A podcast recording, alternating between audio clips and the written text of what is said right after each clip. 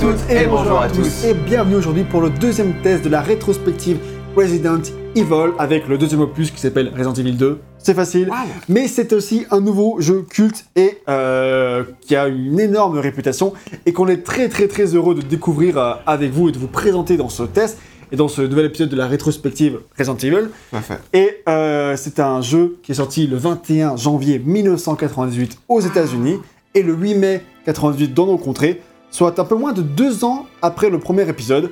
Et c'est encore sur PlayStation 1 que le jeu nous ramène. Et euh, le jeu est sorti après sur Nintendo 64 et sur PC, Dreamcast et même GameCube dans les années qui ont suivi. Euh, sachant que le portage GameCube est un portage à Nintendo 64, c'est pas du tout un remake. Ah, Euh, d'accord. voilà. C'est un remastered, quoi. c'est C'est ce qu'on un- appelle aujourd'hui un remastered. C'est ça. Et puisqu'on a beaucoup aimé euh, Resident Evil euh, le premier, euh, comme on on, a s'est dit qu'on allait faire une rétrospective. c'est ça. Et, et bah du coup, on est très, euh, on était très hypé à l'idée de commencer le deuxième opus pour voir qu'est-ce qu'il avait à nous proposer, sachant, sachant que c'est un jeu qui a une très très grande réputation. D'autant plus depuis la sortie de son remake en janvier 2019. Donc euh, il y a deux ans maintenant, et qui a eu un énorme buzz, qui a vraiment beaucoup plu. Très très gros succès euh, critique et commercial. C'est ça. Et qui n'a fait que confirmer le, retour en force de Resident Evil euh, quelques années après le Resident Evil 7, tu vois. Donc euh, vraiment très content de, découvrir ce, jeu-là et de vous le présenter.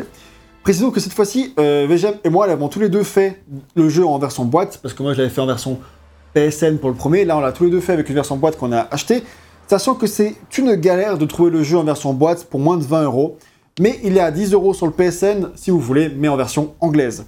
Euh, donc on y joue sur le PS3, euh, parce que, le, parce, que se, ça se joue sur PS3.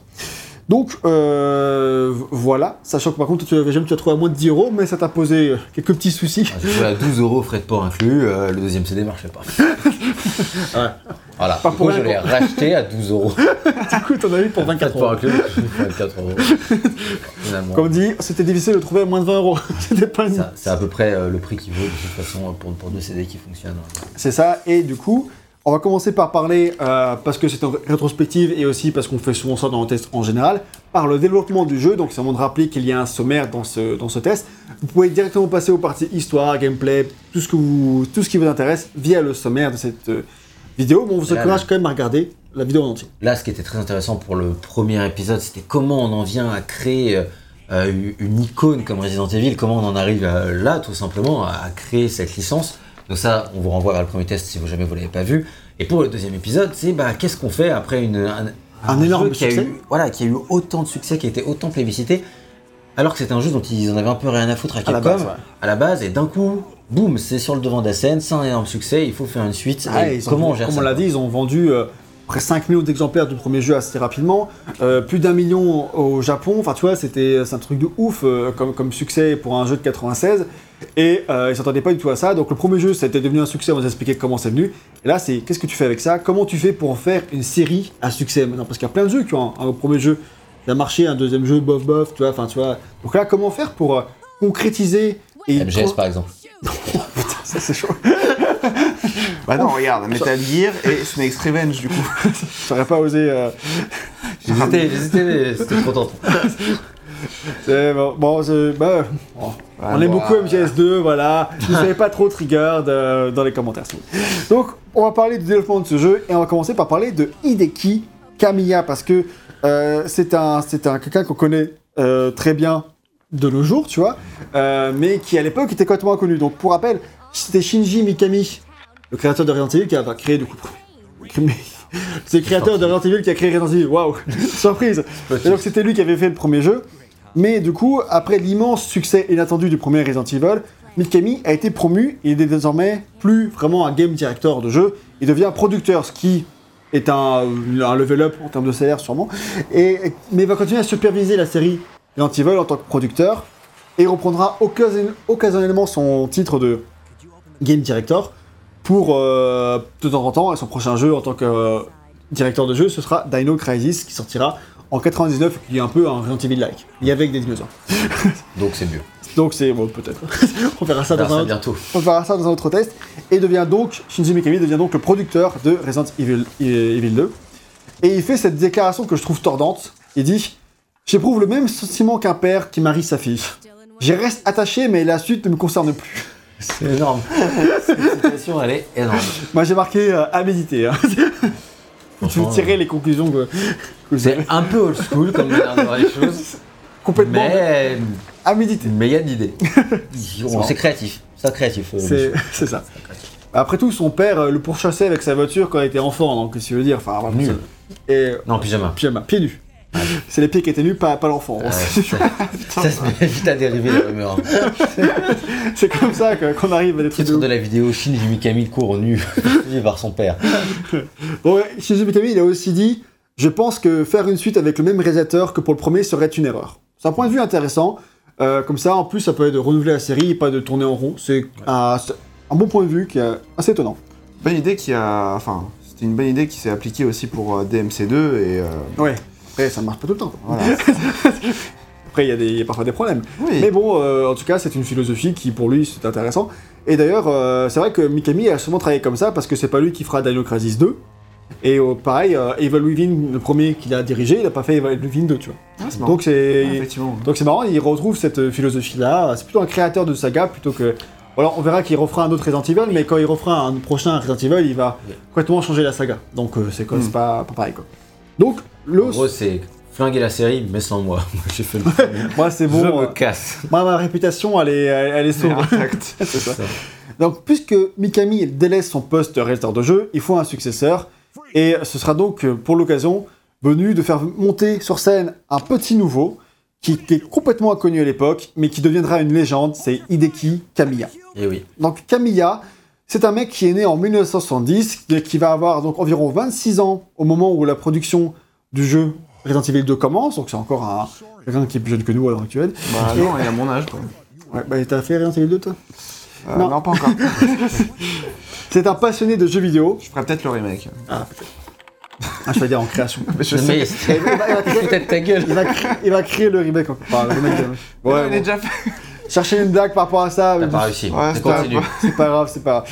Donc c'est un passionné de jeux vidéo depuis qu'il possède la, la NES et à laquelle il passe tellement de temps à jouer qu'il échouera la plupart de ses examens. c'est marrant.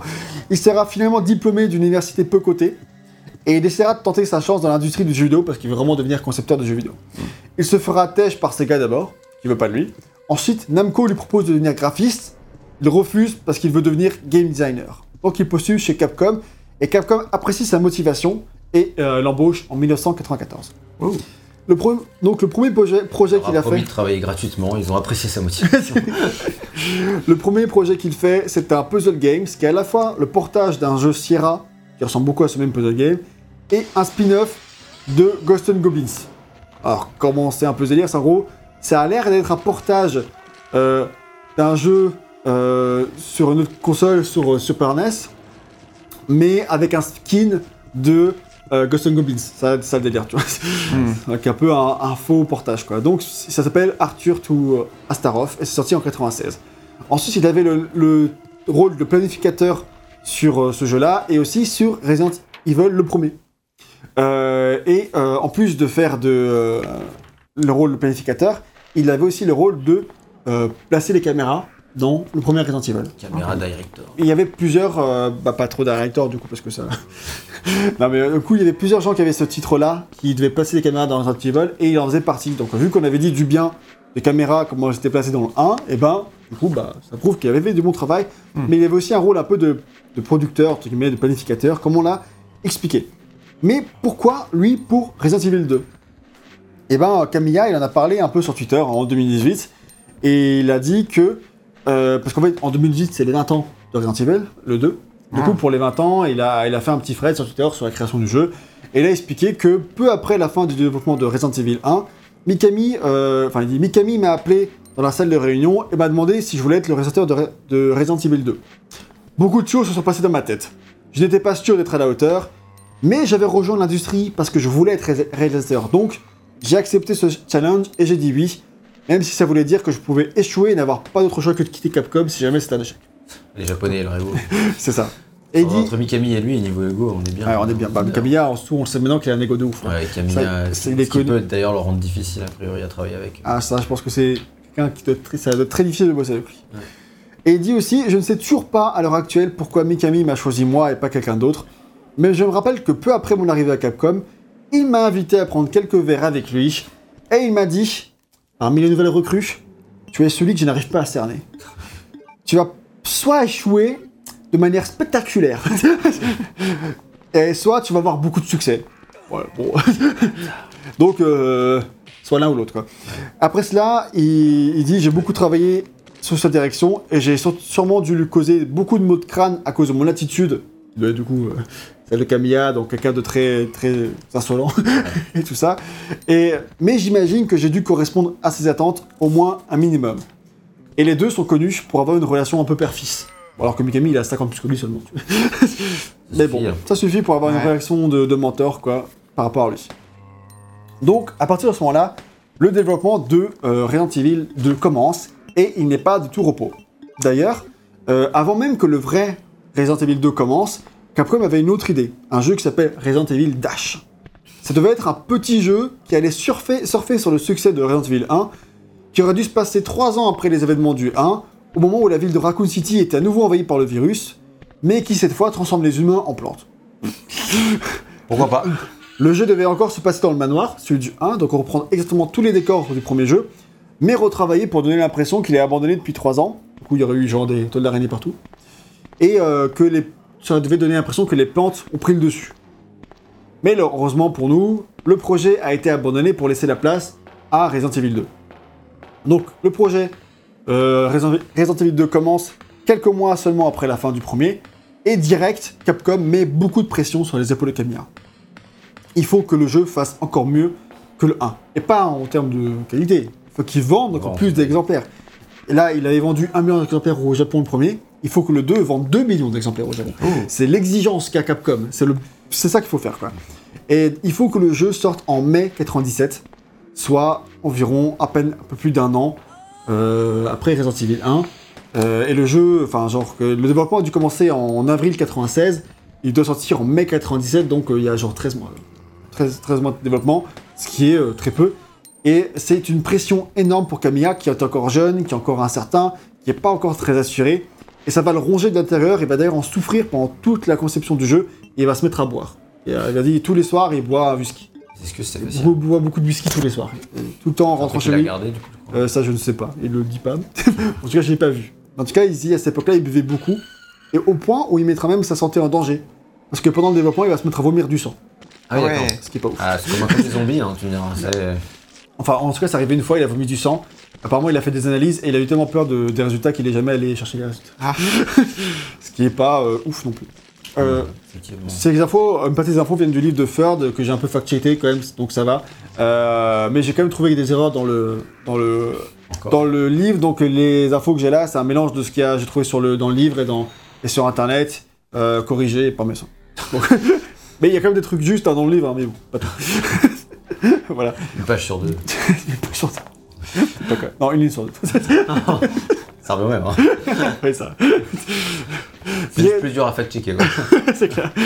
Donc pour aller dans le sens des objectifs des ventes et pour satisfaire également le goût euh, d'action, parce que Camilla en fait il adore les jeux d'action, c'est un fan de shoot 'em up en fait. Donc euh, Camilla il prend tout de suite la direction euh, de euh, l'idée de euh, se rapprocher des productions hollywoodiennes. Il veut faire un truc qui est plus action. Et cette direction va être en grande partie une source de tension entre Mi- Camilla et Mikami. Bon, il y a Camille dans les deux mots. Mika, et Ka- Mikami et Camilla, forcément. On va faire un Mikamiya. Très très drôle. Bah, mais bon. Mais Camille, ça veut dire Dieu en anglais, en Ah japonais, et du coup, ça me fait rire qu'il y ait mis dans les deux. Eh oui, bah, c'est peut-être des dieux. hein, les. Parce qu'en plus, Camilla, après, il fera Okami. Pas Okamiya, enfin, peu importe. je, je, je me lance, je, je m'emballe. Donc, c'est une grande source de tension entre Mikami et Camilla, qui ne s'entendent pas du tout sur cette question, parce que Mikami, il veut évidemment quelque chose de très proche du premier. Donc, euh, il veut quelque chose qui soit très horreur, pas du tout action. Et au début du, dévelop- du développement, les membres de l'équipe, ils sauront plus qui, qui écouter. Il faut écouter Mikami ou il faut écouter Camilla. On ne sait plus entre le directeur du jeu et le producteur. On, ne sait pas où s'y retrouver. Et ça poussera euh, Mikami à prendre ses distances au cours du développement et à nous demander à ne plus voir le jeu qu'une seule fois par mois dans des réunions. Donc, il- et là, Je réagissais à ce que tu disais. hein. Ouais, Pas ça. du tout. euh, Genre, tu mourras pas. hein. et du coup, euh, donc il- Mikami demandera à voir le jeu qu'une seule fois par mois, mais vous inquiétez pas, pendant ce mois-là, il va quand même se prendre la tête avec Camilla à chaque fois. Il voit le jeu une fois par mois et à ce moment-là, il se prend la tête avec Camilla. Et donc, Pas comme deux en fait. Hein. On se Oui. voit une fois par mois et on se prend ouais, c'est ça. Sauf Ça- ça vous avez résume fait bien. ni R1 ni R2. on a juste fait le nez chaud, gros. Gros succès. mal. Gros succès. Ah, on attend toujours le million d'exemplaires. hein. Ouais, nous aussi. Et on a au moins 3 millions de vues, ça. Euh, oh. en tout, voilà. sur 10 ans. bon bref, une première version de Resident Evil 2 se construit tout de même avec des bases similaires euh, que le premier jeu. Donc ça se passe à Raccoon City, enfin à des bases similaires je voulais dire par rapport au jeu final. Dirais une première version du jeu, qui sera pas la version finale qui se crée. Mhm. Cette première version du jeu, elle se passe à Raccoon City, on joue de nouveaux personnages, euh, mais l'histoire est dans l'ensemble très différente de celle qu'on a dans le jeu auquel on joue au final. Visiblement, l'histoire de base devait nous faire évoluer dans plusieurs décors euh, assez différents du- de celui du jeu final, et l'aventure n'était pas du tout structurée de la même manière, même si on gardait le fait d'avoir deux personnages jouables. Là, ça se voit pas, on jouait Léon, mais dans le- on peut aussi jouer Claire dans le jeu. Donc, ce qu'on sait de l'histoire de la première version du jeu, c'est qu'elle devait conclure la série. Ce qui est pas ouf. quoi. Non, ou, du moins, série, ou du moins, il était compliqué de faire une franchise à partir de la fin qui était prévue à la base pour RE2. Et du coup, bah, évidemment, ça plaisait pas du tout au producteur de chez Capcom. C'est pas très très avantageux pour eux de, de terminer tout de suite une série avec succès dès le- la fin du deuxième opus, quoi. Effectivement, surtout quand tu veux faire de l'argent. Ouais, c'est ça. Et en, en plus, plus, plus on avançait dans la production, plus on voyait a priori que ça n'allait pas. C'était un jeu très action avec beaucoup de zombies à l'écran, euh, ce qui demandait des conceptions graphiques importantes. Par exemple, les zombies du jeu de base devaient absolument pas, devaient être moins détaillés que ceux du premier jeu. Mhm. Parce qu'en fait, il devait y avoir beaucoup plus, quoi. Mm. Et c'est d'ailleurs ce qu'on voit dans un trailer qui a été publié au TGS en septembre 96. On voit des salles où il y a beaucoup, beaucoup de zombies, où Léon, il expose plein de zombies, lance-grenades, tu vois. Il y a vraiment beaucoup plus de zombies, quoi. C'est vraiment beaucoup plus d'action. Et euh, du coup, il y a des concessions graphiques importantes, comme je le disais. Donc, et tu avais aussi quelques autres monstres, comme des, un espèce, des espèces de gros singes ou des, euh, des espèces d'araignées humanoïdes avec genre un, un bas, un bas humain, un, un Mhm. haut araignée. Enfin, c'est assez bizarre, quoi. Ces monstres. Je les ai montrés en insert dans le, dans le trailer qui a été publié à l'époque. Et euh, ce qu'on sait des mécaniques des premières versions de Resident Evil 2 qui, qui, qui sera abandonné, c'est qu'il y avait un système de costume et d'armure qui devait renforcer le personnage et changer ses capacités et son inventaire. Il devrait le rendre plus résistant, ce genre de choses. Et les zombies pouvaient aussi euh, déchirer un peu nos vêtements. Il y, avait, plein, il y avait plein de mécaniques comme ça, quoi. Mm. Euh, qui devaient évoluer tout au long de l'aventure. Et aussi, les environnements étaient beaucoup plus réalistes. Par exemple, le commissariat ressemblait à un vrai commissariat, et pas à un truc gothique comme celui qu'on a dans le jeu final qu'on verra. Donc en fait, c'était tout petit, c'était un, un commissariat tout petit et pas très beau. Et euh, donc au bout d'un moment, Mikami, il dira stop. Il dira en fait, il se rendra compte dans les derniers mois de la conception du projet qui doit sortir en mai 97. Donc c'est en mars 97 que Mikami, il met un stop. Deux mois avant la sortie, quoi. Ouais, c'est ça. Il dit, il dit qu'il trouve le jeu, il est mauvais. Il fonctionne pas. Et il se rend compte, euh, selon lui, que il y a plusieurs éléments du jeu qui sont bons, mais qui fonctionnent pas une fois mis ensemble. Pour lui, les décors, ils sont ternes, ils sont répétitifs, ils sont pas intéressants, et l'histoire n'a aucune consistance, et il trouve que les zombies sont pas du tout effrayants dans le jeu. Enfin, en gros, pour lui, le jeu fonctionne pas du tout. Et pour sauver le jeu, il faut donc modifier beaucoup de choses. Il faut repenser l'histoire, parce que elle n'allait pas dans une bonne direction, elle ne faisait pas traverser des bons décors, etc. Donc il faut complètement repenser l'histoire pour traverser de- de- des décors qui sont différents. Il faut modifier les zombies pour qu'ils soient plus détaillés, et donc qu'il y en ait moins à l'écran, au profit de nombreux polygones sur les zombies, et de meilleurs décors aussi, enfin tu vois, tu fais un jeu qui est beaucoup plus beau. Il faut aussi modifier les mécaniques qui ne font plus sens de l'expérience globale. En gros, il faut vraiment tout changer, et on reboot le jeu entièrement en mars 97. Alors que le jeu doit sortir en mai. Donc on sait à ce moment-là, euh, Capcom annonce que Resident Evil 2 est repoussé. Cette version meurt et commence alors une nouvelle. Et cette version morte de Resident Evil 2, elle- aujourd'hui, elle est, elle est surnommée Resident Evil 1.5.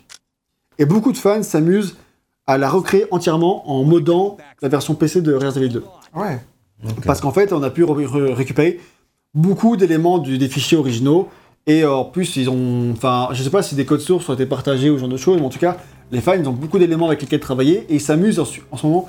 C'est un projet de longue date, depuis quelques années déjà, qui n'est pas encore terminé à l'heure où on tourne, et qui sera sûrement jamais achevé. En tout cas, les, les fans s'amusent à, à mettre à jour la version de Resident Evil 1.5 et à changer plein de choses. Et euh, vous pouvez voir plein- sur internet plein de vidéos de ce Resident Evil là. Qui du coup, vu que c'est basé sur un mode de Resident Evil 2, vous allez quand même retrouver beaucoup de décors qui existent dans la version finale. Mais euh, a priori, ce qu'on sait, c'est qu'il y a que pour sauver le premier Resident, enfin pour sauver Resident Evil 2, il a fallu conserver que très peu d'assets. En fait, il y a très peu de choses qui ont été conservées pour les développeurs. Quoi. Ils ont vraiment dû reprendre le jeu euh, quasiment de zéro pour tout recréer parce que les décors ne faisaient plus sens. Kamiya a échoué. Du coup, effectivement, Kamiya a échoué de manière spectaculaire. Il lui avait dit, Mickey. Il l'avait dit, Mika. Il avait prévenu. C'est ça, donc euh, pour l'instant, c'est l'échec qui caractérise Kamiya. Et c'est une situation qui le fait incroyablement souffrir. Il dit à la cafétéria, j'avais l'impression que les gens me, me dévisageaient en disant C'est lui, c'est le type qui est en train de foutre en l'air Resident Evil 2. Et du coup, c'était très difficile quoi. Ah, tu m'étonnes, vu son ego en plus. Surtout son ego. Ça devait être compliqué. hein. Et surtout, bah voilà, c'était un projet par rapport à, au 1 que euh, Capcom s'en foutait, le 2, Capcom compte sur le 2 quoi. Ouais. Et du coup, bah là, ça, ça la fout mal. Les gens de Capcom, ils s'en battent pas les couilles que ce soit un jeu de merde. Non, non, il faut vraiment que ce soit réussi. D'ailleurs, c'est pour ça, parce que le, là, à partir du moment où le jeu il est repoussé, que là, Kamiya, va- enfin Kamiya, que Capcom va faire euh, la, la Director's Cut de Resident Evil 1 pour patienter, pour sortir un jeu Ah. Resident Evil en 97, en attendant que le vrai Oui, Resident Evil 2 sortira en 98, donc en janvier 98. Donc Et pourtant, ans, voilà, euh, deux ans après Resident Evil 1. Mm, c'est ça. Alors qu'on aurait pu croire que Mikami allait virer euh, Kamiya, ce n'est pas le cas. Il laisse Kamiya à la tête du reboot, qui, ce qui sauvera sa carrière de toute évidence. C'est clair, hein, parce que Euh, sinon. euh, Bah sinon, bah ouais, c'est ça. Beaucoup de choses auraient été différentes en vrai dans l'industrie du jeu vidéo. Parce que du coup, bah, il faut quand même le préciser, parce que je l'ai pas marqué dans la fiche. Après, après avoir fait Resident Evil 2, Kamiya il fera DMC. Mm. Et après, il fera. euh, T'imagines la vie de Naxi Toute la vie de Naxi dépendait à ce moment-là du fait que. que Mikami vire pas Kamiya à ce moment-là. quoi. C'est ça. hein. Et parce qu'il aurait pu dire, vas-y, t'es un- t'es une grosse merde, dégage, je fais le jeu moi-même. C'est Et ça, hein. euh, voilà, il n'y aura pas eu DMC. À quoi ça tient les choses dans la vie des fois? Il n'y aurait pas eu Naxi du coup. Il y a un peu eu Naxi. Parce que Naxi, il- Du coup, Ouais. Mikami a sauvé la vie de Naxi avec ce choix. c'est beau quand même. Les répercussions, l'effet papillon, C'est on est tous très reconnaissants d'avoir sauvé la vie de Naxi. Merci. Parce que dans ses moments de dépression, il était content d'avoir genre, des trucs genre DMC3, tout ça, platiné. Ouais. C'est important dans sa vie. Lui aussi, c'est bien de boire du whisky à un moment tous les soirs. Bien sûr, tout ça, c'est de la légende urbaine. Oui. Pas Ah. Vous ne Ah, saurez pas, c'est le principe de urbaine, légende urbaine. donc voilà. Et euh, donc après avoir fait ça, il a aussi fait Okami, enfin il a fait plein de jeux. Joe, Bah. Bayonetta aussi. Foutu Joe, Bayonetta. Il est en, en ce moment, quand tourne ce thèse, en train de faire Bayonetta 3, paraît-il. Ça, n'a pas de ça aussi, c'est une légende urbaine. Et Okami Et- 2 et DMC0 aussi. Ouais, c'est ça, on, ça, on ne sait pas. Donc, euh, une autre raison pour laquelle Mikami aurait pu, euh, a pu conserver. Kamiya à la tête du projet. Du coup, c'est Platinum Games en fait. Oui, oui. Tout simplement, on n'a pas, prononcé le nom, mais voilà. Mais maintenant, il est. euh, Si, c'est- si ça vous parle studio, plus, euh, c'est c'est son studio quoi. Il a créé Platinum Games. C'est ça. quoi.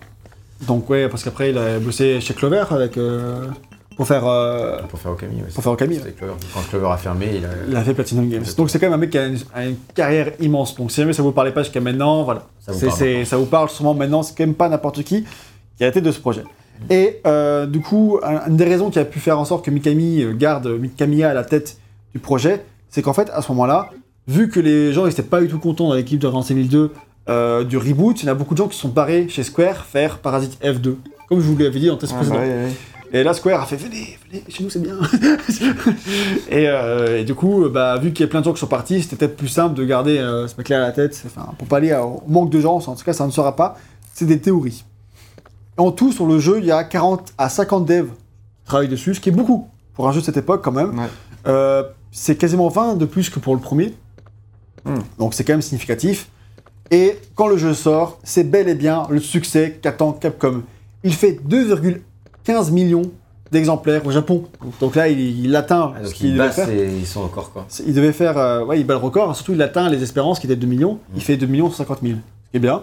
Et seulement, C'est pas mal. Ouais. ouais, et seulement pour la version euh, PS1 de 98, quoi. Parce qu'après, il sortira euh, sur d'autres consoles. Donc là, c'est juste pour la version PS1, quoi. Et c'est là-bas, euh, c'est au Japon le jeu le plus vendu de l'année 98, ce qui paraît, hein, quand même. Et en tout, sur PlayStation 1 seulement, c'est environ 5 millions de copies vendues. C'est honnête. Ce qui en fait, euh, à l'heure où une stat a été donnée, ce qui a pu changer de nos jours, ce qui en fait le jeu Resident Evil qui a le plus de succès sur une console en particulier. Donc, c'est-à-dire 5 millions donnés, 5 millions sur PS1.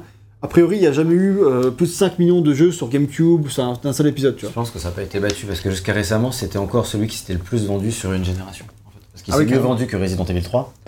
Donc, euh, et que Resident Evil 1. Et qu'il y a le donc, 4 Même le 4 4, Bah, a priori, oui. En tout cas, c'était le, dans les chiffres officiels de Capcom. C'est effectivement, euh, quand tu regardes, parce qu'en fait, Capcom, c'est bien, ils publient euh, une fois par trimestre, ils mettent à jour leur- le- tous les, les ventes de tous leurs jeux qui ont dépassé le million d'exemplaires. Ah, bien ça. Et donc, en fait, tu peux voir la liste et euh, tu vois qu'effectivement, bah, dans la liste des Resident Evil, alors je sais plus l'ordre exact actuellement, mais en tout cas, en août 2020, deux mois avant l'heure où on tourne là, ils ont mis à jour leurs derniers chiffres. Et justement, Resident Evil 7 venait de passer le plus gros jeu, enfin le jeu qui était le plus vendu sur une seule génération de consoles, et il venait de battre Resident Evil 2. Ok. Parce que du coup, Resident Evil 7, là, il a fait euh, 7 millions et demi, un truc comme ça, et Resident Evil 2, il était à 6 millions et demi, je crois. truc comme bah non, du coup, bah, le Resident Evil 6, il a fait dans les 10 millions, je crois. Oui, mais ils ont fait mais sur plusieurs générations, parce que Resident Evil 6, il est ressorti sur PS4. Ah ouais, peut-être. Donc euh, bah, c'est sûr, même c'est ça. Ok, d'accord. Donc c'est pour ça en fait. C'est après, euh, pareil pour Resident Evil 4, même maintenant, enfin, ils sont c'est cross génération, c'est sorti sur plusieurs Ouais, générations. c'est vrai. Et RE7 quand il sortira sur PS5, on perdra le chiffre, on saura plus Oui, ce que ça ça vaut. Mais euh, pour l'instant, on sait. D'accord, ok. Donc c'était évidemment un gros gros succès à l'époque, c'est moins qu'on puisse dire, et c'est un truc de ouf. Quoi. En plus c'est juste sur PS1 parce que c'est les 5 millions, parce qu'après il y a les ventes sur le 4, euh, PC, Dreamcast, enfin tu vois, tous les, tous les portages qui ont été faits par la suite, qui ont sûrement dû gonfler les chiffres de vente, et en plus des chiffres PS7, enfin ça doit être à des 10 millions, enfin maintenant le Resident Evil 2 j'imagine. Avant de passer à ce que vaut le jour lui-même, on va justement parler de ce portage sur Nintendo 64. Pourquoi j'en parle? Parce qu'on peut s'en battre les couilles, mais non, parce qu'en fait sa, création est assez intéressante. Il sort là-bas en 1999, la même année où il sort sur PC, donc un an plus tard. Et, et si elle est ouf cette version 64, c'est pas parce qu'elle améliore le jeu, au contraire, le jeu est un peu moins bien sur 64. Mais en fait, qui est hyper important, c'est qu'en fait, c'est un portage d'un jeu PS1 qui tient sur deux CD. Et chaque CD, c'est 7 700 MB. C'est la capacité d'un- CD, c'est 700 MB. Mhm. Donc en fait, ça fait un jeu qui, qui tient sur un stockage dans tout de 1,4 giga, gigabytes. Et on Euh, sait pas. mégabytes. Mais non. Ah non, si c'est un CD, c'est 700 Ah MB. non, pardon. Du coup, euh, deux CD, ça fait 1,4 gigabytes. C'est la capacité où ça, ça veut pas dire qu'il fait 1,4 giga, quoi. Ça veut dire qu'il peut ça- ça- continuer. Oui, ça tient, ça peut contenir. Et il faut faire euh, transformer ce jeu sur une seule cartouche de 64 MB. Donc tu te rends compte à quel point c'est beaucoup, moins. C'est genre, euh, genre ça fait, ça fait Bah, c'est une quasi- cartouche, c'est 10 fois moins de stockage qu'un seul c'est CD. 5%, je crois. hein. Et là, il y a 10, et là, il y a, ouais, c'est ça, ça fait environ Il y a 5%. deux CD. Et là, il y a deux CD, tu vois, tu te rends compte, c'est un truc de ouf. Et il faut que ça tienne, c'est insane comme portage. Et ce portage, il a été confié à un studio qui s'appelle Angel Studios, qui est la team qui est ensuite devenue Rockstar San Diego. Donc vous connaissez par ses Red Dead Redemption, Ah. donc pas n'importe C'est quoi. pour ça que je, je, je savais, Ouais, c'est pour ça que tu sais. que je reconnaissais.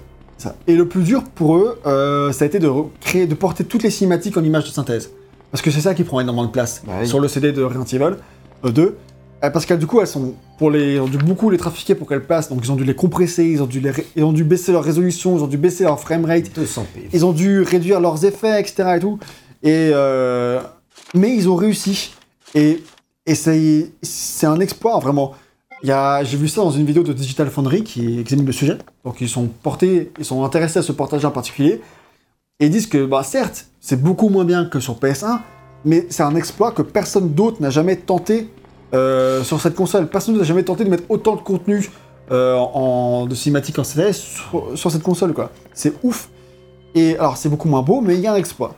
Et c'est un peu pareil pour in-game. Beaucoup de choses sont sacrifiées, beaucoup de choses sont compressées, mais sur les époques, de, sur les écrans de l'époque, ça se voit moins. De nos Ouais, jours, ça se voit de ouf, hein, tu vois. Mais, mais à l'époque, c'était pas si visible que ça, donc ça, ça, ça valait le coup, quoi. Et fun fact, euh, sur 64, tu avais un Explosion Pack qui augmentait les- la puissance de ta console, et ça améliorait la résolution, mais pas sur tous les écrans. Donc en fait, le jeu, il arrête pas de switcher de résolution d'un écran à l'autre, en fonction de quand tu passes d'un- d'un- d'une caméra à l'autre. Donc euh, sur nos écrans de nos jours, apparemment, c'est insupportable, c'est- parce que ça, ça- mais à l'époque, tu le voyais pas. Mais euh, du coup, c'est assez drôle euh, qu'il y ait ça. Surtout que la team qui a porté le jeu, c'était que neuf. Et donc c'est ouf, quoi. C'est vraiment un portage de dingue. Effectivement. Et un autre exploit par rapport à ça, c'est l'audio, parce que il y avait une quantité énorme d'audio, que ce soit de doublage, de musique, Ouais, de c'est apporter, alors que la Nintendo 64, elle a pas de puce dédiée à l'audio. Donc, alors que la, la PS1 en a une, tu vois. Et pour ce, pour ce, dans ce domaine, Angel Studio s'est fait aider par un, un studio allemand qui s'appelle Factor 5. Et là-bas, à Factor 5, il y a un compositeur légendaire de jeux vidéo qui s'appelle Chris Usbeck, Ça me parle. qui, est, euh, qui a fait les euh, compositeurs de jeux de tous les Turrican, qui ont des OST ouais, 8 bits euh, très très connus. Il a aussi fait la musique de Star Wars Rock Squadron. Donc c'est un, enfin, c'est un compositeur légendaire vraiment de son époque. Il a vraiment marqué la génération. euh, Moi je connais très peu, mais j'ai déjà entendu parler de ses musiques dans des podcasts et tout ça. Et du coup, c'est lui qui a porté la musique de Resident Evil 2 sur PS1 vers la 64. Et puisque c'est un quelqu'un qui connaît très bien la technologie de l'époque et qui est très fort dans ce domaine, il a fait un travail de ouf parce que la musique est identique d'une version à l'autre. T'as Digital Ah ouais. Foundry qui a mis qui, qui met l'écran sur le PS1 à 64 et qui passe de l'un à l'autre et tu vois pas la différence de la musique. Genre, c'est, tu, tu remarques pas qu'on switch. Balèze, hein. Et ça, c'est c'est très très balèze. Par contre, les voix et certains sons sont beaucoup moins bons. C'est ultra compressé, on peut pas tout faire. Ouais. Mais donc, c'est quand même une version intéressante et un portage historique de l'histoire de la 64. Donc, c'était à noter. Parce que du coup, euh, les gens qui avaient une Nintendo et pas une PS1, ils ont pu profiter de ce jeu-là qui est culte et donc faire plein de ventes pour Et, euh, la. Nintendo 64, c'est quand même une console où il y a eu beaucoup de monde dessus. Donc, après, je sais pas si trop si les gens étaient intéressés par Resident Evil sur cette console-là. Ouais, je sais pas non plus. Mais après, t'as quand même des GoldenEye qui a un énorme succès, donc ça peut quand même plaire à un public euh, plus adulte. Oui, alors c'est pas non plus. Bah si, c'était quand même 8 millions d'exemplaires, euh, GoldenEye. Non, non, bien sûr, non, je parle, c'est quand même pas du tout le même genre. de- Ah, ouais, mais ce que je veux dire, c'est que c'est un peu plus adulte, jeu Oui, de tir, tout. c'est pas tellement les jeux Nintendo. euh, Oui, c'est sûr que c'est pas Mario, hein, mais, euh, mais c'est encore autre chose, Resident Evil et tout son gore, etc. C'est vrai, c'est vrai. Bien que ce soit qu'interdit qu'au moins de 10 ans. C'est vrai que sur le 2, j'ai pas vérifié, le 2, le 1 était interdit au moins de 12, mais le 2 est interdit au moins de 16. Ah, c'est ouais, c'est en même bon, temps, il c'est est encore bien, plus bien trash, adulte. quand même. Ouais, c'est vrai qu'il est un peu plus trash. On va, on va voir un petit mec décapité, là, je sais pas, tu vois. Ouais, c'est vrai. Et on va voir de 12 surtout ans, un des ennemis les plus connus de la saga, ouais. le liqueur, ce qui va Je crois qu'il va apparaître. euh, Il va apparaître juste là, ouais. ouais, Tu vas le voir. On va voir la cinématique. Donc, c'est le moment de parler du scénario de Resident Evil 2 euh, et du jeu, de ce que vaut le jeu en lui-même, en commençant par ce scénario. Donc, on l'a dit, euh, c'est au cours du développement que Capcom a eu l'idée de réécrire le scénario du 2 pour lancer cette fois une véritable saga. Parce qu'à la base, ils comptaient euh, terminer Arrêter, la saga, et en fait, non, ils ont tout réécrit pour que ça devienne une véritable saga, une grande saga. Et en fait, c'est sous l'impulsion d'un producteur historique de Capcom qui s'appelle Yoshiki Okamoto, qui avait déjà bossé sur le 1. Ce mec-là, il a fondé une société qui s'appelle Flagship, Flagship, dont le but est d'apporter des services aux studios de jeux vidéo pour offrir des différents compléments. Et en l'occurrence, c'est à travers cette société qu'il fait, qu'il fait venir le, celui qui devient du coup le scénariste de Resident Evil 2, qui s'appelle Noboru Shugimura. Je sais pas si bien le prononcer, j'ai essayé. Et donc attention, je parle bien du nouveau scénario de Resident Evil 2 et pas du 1.5, hein, vraiment, c'est pas le scénario final. Donc Noboru Shugimura, il est connu pour avoir, après Resident Evil 2, continué à travailler sur euh, certains épisodes de la série. Je sais pas encore si on les recitera par la suite son nom, mais en tout cas j'en profite pour le signaler, il a fait d'autres scénarios de Resident Evil. Ensuite, il a fait le- les scénarios des suites de Dino Crisis. Il a aussi coécrit des MC1 avec Camilla. Et il a écrit les premiers épisodes d'Onimusha avant de décéder en 2005.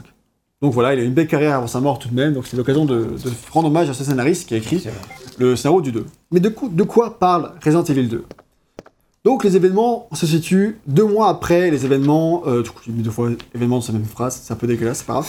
Euh, Ah, pas Ça se situe- après tout. Ouais, c'est ça. C'est pour ça que ça m'énerve en fait. Euh, ça se situe deux mois après les événements du premier Resident Evil. Donc nous sommes cette fois-ci le 29 septembre 1998. Donc c'est un jeu contemporain quand il sort. Vas-y, c'est plus la science-fiction. Quand il plus- sort, encore une fois. Quand il sort. hein. De nos jours, c'est dans le passé. Au cas où, vous avez bien que je vous informe de ça. ça en plus en merde. 98 depuis un moment. Et c'est marrant parce que du coup, quand t'as joué, bah du coup c'était le 3, mais t'étais tombé sur la même date que le jeu. Enfin, pas la même date, pas la même année, mais t'es tombé sur le. Genre le 29 septembre et tout. Oui, effectivement. Alors qu'on était le 29 septembre. Ce qui fait toujours un petit côté, ah tiens, En 2020, mais après, quelques années plus tard. c'est ça. Donc ça, dans la- ça, ça disait, putain, j'ai vraiment eu une semaine de merde. J'étais, ah, je suis bien d'accord. C'est- Et ça fait que commencer, ah merde. Non Et euh, du coup, euh, dans la cinématique d'introduction que vous avez vue au début de ce test, on fait la connaissance de deux personnages principaux. Donc Léon S. Kennedy, qui sera déjà évidemment culte. Et Et on Scott Kennedy, tu veux respecter son nom. Pardon, pardon. Léon, J'avais oublié ce que c'est le S, mais bon, du coup j'ai dit Scott. Léon. Pardon, je refais. Celui Léon qui, Scott la, Kennedy. celui qui sauvera la fille du président. Oh là, mais on n'y est pas encore, tu spoil. Et Claire Redfield. Redfield, tiens, ça me dit un truc. là. Donc les deux euh, La se rendent. de Chris. Bon, ouais, Oh, le spoil J'allais le dire juste après, c'est pas grave. Les deux, les deux se rendent à Raccoon City en cette soirée, ou alors très tôt dans la matinée, je sais pas trop. Ah, Par contre, il est pas bon le, le, le drapeau américain là.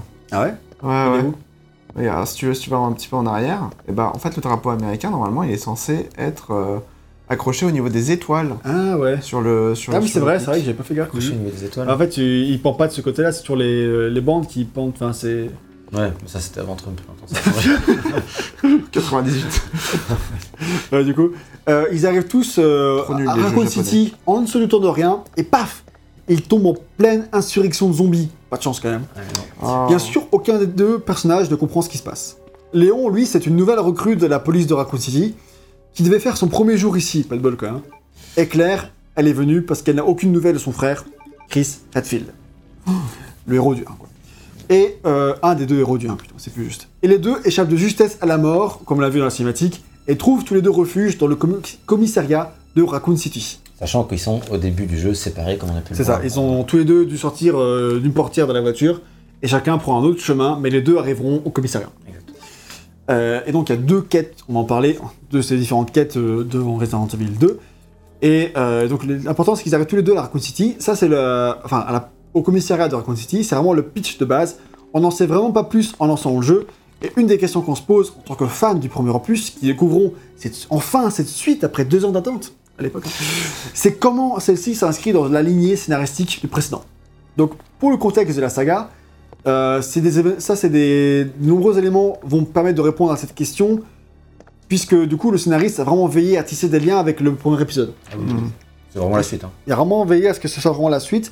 Et surtout, bah, les destins des personnages du, pré- du précédent Evil, c'est un sujet qui est, qui est questionné dans le 2. Même si on ne les voit pas, ils sont, on en parle. On parle de, de Chris, de Jill, ça, on parle vite fait, mais on, on en parle, il y a des liens. C'est vraiment inscrit dans, dans une continuité, même si on joue pas les mêmes héros. On en parle, D'ailleurs- puisque tu l'as pas dit, mais la... ce qu'elle veut. enfin, pourquoi elle est là, Claire Elle est là pour retrouver son frère. Ouais, Enfin, c'est- elle- si, si, je Ouais, me-. Ah, tu as dit Ouais, T'étais concentré. Concentré. Elle est effectivement, du coup, bah, du coup, forcément, on en parle quoi. Donc on apprend assez très vite que le, le manoir Spencer euh, du premier jeu, il est détruit, et du coup, bah, il n'y a aucune preuve des agissements d'Umbrella euh, par la même occasion. Hmm. Personne n'a donc cru Chris et Jill et d'autres éventuels survivants à leur retour du manoir. Donc pour l'instant, on n'a pas pu faire arrêter Umbrella et les empêcher de poursuivre leurs terribles agissements. Et Chris et Jill se battent pour poursuivre Umbrella en justice, en justice et pour tenter de prévenir le désastre d'une invasion zombie qui, à ce stade, paraît imminent. La preuve, Ah ouais. Ouais, il- à l'époque, euh, ils ont eu deux mois pour essayer d'empêcher ça. Ouais. Ils n'ont pas réussi, quoi. Du coup, bah, Chris, et, euh, Chris et Jill auraient quitté la ville pour enquêter sur Umbrella ailleurs dans le monde, on ne sait pas où. On aura des réponses très vite dans le 3 avec Jill, mais pour Chris, on est parti en Europe, a priori, on ne sait pas trop exactement où. Et en tout cas, il semblerait que euh, quand ils travaillaient encore dans ce commissariat-là, quelqu'un dans, le, les locaux faisait tout pour les empêcher de- d'aboutir euh, à faire marcher leurs enquêtes. Ils, leur, ils faisaient que de les contrecarrer, contrecarrer leur plan, au point que du coup, bah, ils désertent un peu la police pour enquêter à- ailleurs, quoi. Parce qu'on Hmm. mettait des bâtons dans leur roue. Bah ouais. C'est un truc qu'on La apprend. police serait-elle aux mains d'une corporation Oh là là, dont on qui ne dit pas son nom Umbrella. Donc. Umbrella est toujours au cœur de l'intrigue. Euh, c'est marrant parce que du coup, dans le scénario de 1.5, qui qui a été annulé du coup, euh, on, ce qu'on sait, c'est que Umbrella devait avoir mis la clé sous la porte après les- le, le 1. Du coup, bah, le fait de construire une saga implique du coup de construire un grand méchant. Donc c'est le visage sournois d'Umbrella, cette corporation maléfique, qui veut détruire le monde. Enfin, on on sait pas trop ce qu'ils veulent. Ouais. Ils font des expériences, quoi. Oui, c'est ça. et les vendre très cher, sûrement, à, à l'armée. Très probablement. Et au cours de- des événements de Resident Evil 2, nos héros vont donc devoir enquêter eux aussi, un peu malgré eux, comme l'avaient fait les héros du 1, et comprendre pourquoi cette vague de zombies frappe la ville de Raccoon City deux mois après les événements du 1. tu vois. Et on va essayer de comprendre pourquoi, dans quelle mesure Umbrella est une société qui a le bras long et qui peut faire passer ses agissements sous silence. D'accord, donc c'est Umbralon en fait. J'ai rigolé, je sais qu'il y avait une connerie à dire, mais je savais pas laquelle. Je la- je l'avais pas, je l'ai pas vu venir celle-là. Et donc voilà, c'est moment de parler de quelle va être, quelle va être la quête de nos deux héros. Les blagues, c'est un peu les jumpscares de... dans, dans Vidéotel. Je sais pas ce qui fait le plus peur entre les jumpscares du jeu ou tes blagues. C'est En tous les Bon. cas, c'est effrayant. On va parler de ce que le jeu a à nous proposer pour nos deux héros. Déjà, chose étonnante en, en soi, même si de nos jours, on, on le sait évidemment, tu vois. Et de nos jours, on est même curieux de découvrir Léon dans le 2. Enfin, moi perso, je suis très curieux de découvrir Léon parce que. Euh, moi perso, j'avais aucune idée de qui on jouait dans le 2. Enfin, en Ah vrai, ouais j'avais dû le savoir, mais j'avais pas. Enfin, c'était sûr que je le savais. bah, surtout après le remake. Quoi. Mais oui, voilà, avec la communication du remake et tout, mais j'ai complètement oublié. Je t'avoue, c'était un peu une surprise. Enfin, Ah ouais, D'accord. Mais moi, je savais qu'il y avait Léon dans bah, le tu sais, 2. si je devais retenir tout ce qui se passe dans cette saga quand tu joues pas au jeu, euh, voilà. C'est clair, c'est clair. Et du coup, euh, Léon est surtout connu pour le 4, qui a été un énorme buzz dans les années 2000 et tout. Ouais.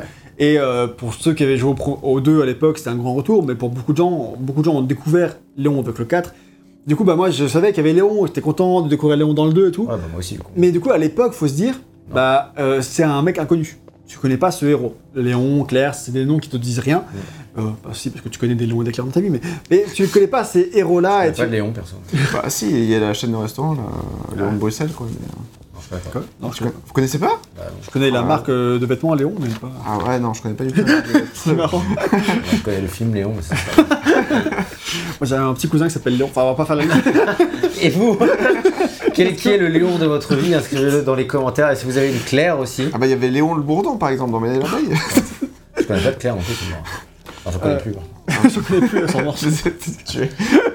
Quel Ah bah à l'école, oui, mais tu vois, c'était il y a longtemps. Très longtemps. C'est vrai que dans ma vie en entourage, j'ai Quand, euh, quand le jeu est sorti, je pense que je connaissais Nucléaire, mais euh, ça a dû s'arrêter là. Quoi. C'est clair. C'est clair. Allez, la suite, on achète. Même pas voulu. du coup, bah, c'est marrant parce que du coup, bah, pour les. euh, pour les gens qui avaient aimé le 1, je pense qu'ils voulaient voir euh, revenir Jill et Chris, quoi, ça semble évident, mais non, eux, Mikami, ils voulaient pas. Pour lui, c'était un choix évident. Chris et Jill étaient trop expérimentés pour revenir. Après leur expérience contre les zombies, euh, on les considère comme des héros trop forts. Ils font donc de, de nouveaux petits fragiles qui vont découvrir les zombies pour la première fois et, su- et galérer pour survivre. Donc ce sera Claire et Léon. Et Claire, elle est intéressante parce qu'elle n'existait pas dans la version 1.5, alors que Léon, lui, il existait. Ouais. Et le personnage féminin qui était à sa place, c'est un personnage qui s'appelait Elsa Walker. Et il a été dé- décidé de réécrire complètement son parcours pour en faire la sœur de Chris, ce qui permet de tisser des liens avec le premier RE1, et avec le premier Resident moi, je trouve que c'est très intelligent dans la manière dont ça a été fait, parce que je trouve que c'est vra- vraiment super intéressant dans la manière dont ils ont réussi à créer une saga à partir de petits éléments. C'est-à-dire que t'as une suite, c'est pas les mêmes personnages, mais tu crées des liens, c'est la sœur de machin et tout. Après, c'est des personnages qui vont revenir dans le 3, on va pas revoir les, les personnages du 2, tu vois. Enfin, il y a plein de trucs comme ça où petit à petit, ils créent une saga avec de plus en plus de personnages où t'es content de revoir les, les personnages que t'as pas vu depuis longtemps. Non, c'est malin. Vraiment, c'est hyper habile et euh, c'est meilleur de faire. Alors, peut-être qu'on pourra reprocher de nos jours de ne pas créer assez de nouveaux personnages. En tout cas, ils alternent bien entre les différents héros connus de la saga en les faisant revenir petit à petit. Et euh, pour créer de la hype, par exemple, bah, récemment, on a eu le trailer de Resident Evil Village. Et quand les gens ont vu Chris dans le trailer, ils étaient tous Waouh En tout cas, les fans, moi je m'en fais ni chaud ni froid. Mais, mais, euh, mais en tout cas, t'étais quand même content de voir Ah bah tiens, t'as Chris dans le 8, peu importe. Ah, dans le Enfin, dans le village, 7.1 pardon. ou je sais pas quoi. Je sais euh, pas exactement comment il Dans le s'appelle. jeu qui est sorti il y a pas longtemps. Ouais, c'est ça. Et euh, donc euh, voilà, donc euh, c'est inté- vraiment intelligent la manière dont ils ont fait ça, je trouve. Et comment est-ce qu'il est construit? On va vous expliquer ça. Dans le jeu PS1, il y a deux CD, comme j'ai dit tout à l'heure. Un CD correspond à la quête de Léon, et l'autre CD correspond à la quête de Claire. Mais selon quel CD on insère en premier dans la console, on n'aura pas la même histoire. C'est vraiment important. Ah ouais. C'est vraiment compliqué à comprendre. Mais donc pour ça, je vais essayer de vous expliquer, expliquer ça de la manière la plus simple possible. En gros, les deux histoires sont complémentaires. Si on commence naturellement avec le CD 1, parce que c'est un peu con de commencer par le CD 2 en soi, tu vois. Bah, c'est d'ailleurs ce que tout le monde a fait. Du coup, on a commencé par le CD 1. Du coup, tu vas, avoir, tu vas jouer la quête qui s'appelle Léon A. C'est c'est ce qu'on fait. C'est ce qu'on fait. Actuellement, on joue Léon A. Et à la fin de celle-ci, quand tu auras le générique de fin de cette quête-là, le jeu va te proposer de mettre le CD 2 et de découvrir la quête de Claire. Donc là, tu changes de CD. Ce sera donc Claire B. B. Voilà. Ça va, Ouais. tu suis T'arrives à suivre Non, je, je, je comprends rien du tout. hein. Mais non, ça va venir clair. Vraiment Tu le fais pas exprès. mais En même bon. temps, on y peut rien, la langue française est faite ainsi. c'est plus, difficile de caser un Léon dans une phrase Oui, normale. c'est vrai, c'est À part si tu parles d'un caméléon, mais... ou de Léon le cabé, enfin. Léon, Non, le quoi le, le camé. Euh, du coup, Oh, donc voilà. Et après, on se plante de mes blagues, quoi. Ouais, peu importe. Du coup, bah. euh, du coup, quand t'as fini la Léon A avec ton CD1 que t'as lancé en premier, le Oui. jeu te demande de mettre le CD2 pour jouer la quête qui s'appelle Claire B. Oui, oui. Et cette quête-là, elle se passe en même temps que la quête Léon A. Oui, d'accord, ok. En parallèle. Ouais, t'énerve les- pas. Non, mais c'est pour vous dire. mais moi, c'est ce que je voulais pour euh, The Last of Us 2, tu vois, par Tu exemple. voulais ça, mais Ouais. du coup, c'est pas ça. Bah, euh, non. Et du coup, tu as les deux, les deux quêtes se passent en même temps. Ouais. Et euh, tu as des cinématiques qui sont les mêmes dans, la, dans une quête et dans l'autre. Mhm. Donc Léon A et Claire B sont deux quêtes corrélées qui voilà. complémentaires qui s'inter-influencent. Oui, oui. Et par contre, euh, si tu... euh, Attends, je... Ah, par contre, si tu changes de sens, c'est-à-dire que si tu mets d'abord le CD2, et bah, du coup, tu auras Claire A et Léon B. Et en fait, tu, pourrais dire oui, bon, c'est pareil, mais en fait, non, pas du tout. Ouais, c'est ce qu'on Ah va ouais. vous expliquer. Ouais. Ce qui fait que tu as potentiellement 4 scénarios en fait dans, Dans le jeu. Dans le jeu. C'est ça. Il y a Ouais. deux, deux scénarios pour Léon, deux scénarios pour Claire, mais du coup, il y a deux vraies grandes histoires. Ça, Ouais. et, et- et le scénario est plus ou moins réussi selon le scénario que tu choisis. Tu vois. Mais c'est ça qui est assez. C'est ça. Donc nous, on a un peu fait au hasard. hein, Ouais, bah on l'a fait naturellement, on lance le CD1 et après on lance le CD2, tu vois, dans l'ordre. Mais en fait, tu Ouais. peux aussi, comme tu as dit, commencer par CD2 et ensuite à faire Léon B, qui sera la quête que tu auras en mettre en CD1 en deuxième. Je sais pas si c'est clair, mais en tout cas, euh, j'espère que ça l'est. On pourrait se demander, C'est pas clair, c'est Léon. on pourrait se demander, est-ce qu'il y a des différences? Et comme tu l'as euh, signalé, oui, il y a des, des différences. C'est une question qui est intéressante parce que dans Resident Evil 1, le scénario changeait un petit peu entre les personnages, mais c'était plus de l'ordre des détails, quoi. Hmm. C'était pas très important, c'était juste sympa de faire. Si tu veux refaire le jeu, c'est intéressant de refaire le jeu avec un autre personnage pour voir les différences, mais c'est pas vraiment essentiel. Alors que, bah dans, le, dans, dans celui-ci, c'est hyper important de faire au moins la deuxième quête. C'est-à-dire tu fais. faut au moins faire le scénario A et le scénario B. Peu importe dans quelle ordre tu le fais, c'est important de faire les deux. Oui, parce que c'est vraiment différent. quoi. C'est vraiment deux quêtes qui sont différentes scénaristiquement et la fin, la vraie fin du jeu, entre guillemets, euh, C'est le bug avec la scénario, fin du scénario B, quoi. voilà, peu importe que ce soit Léon ou Claire en scénario B, dans l'idée, euh, si tu veux avoir le- la, la complete picture, la- la- la- L'ima- la- l'image complète du, de Resident Evil 2, il faut faire les deux scénarios. Quoi. Cela dit, peu importe le scénario que vous faites, vous allez quand même revisiter les mêmes décors et refaire basiquement le même jeu. Hmm. C'est-à-dire qu'on va quand même À, à peu de choses près. quoi. Ouais, c'est ça. Il y a, bah, basiquement, on sera tous les deux dans les deux cas au commissariat à faire plus ou moins les mêmes trucs. Sauf qu'il y a des chemins qui sont exclusifs au, au scénario A. Il y a des.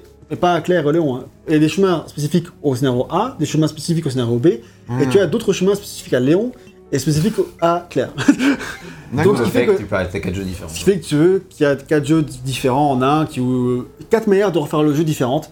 Et ça, c'est assez cool et ambitieux. Du coup, nous, on a fait deux sur les quatre. C'est ça, on a fait deux sur les quatre. Par contre, on a, on a- on a regardé les, euh, les, les cinématiques dans l'autre sens. Et euh, par exemple, un personnage qui a été rendu très célèbre dans les- grâce au remake de 2019, c'est Mr. X. Mhm. Et Mr. X, il est exclusif au scénario B.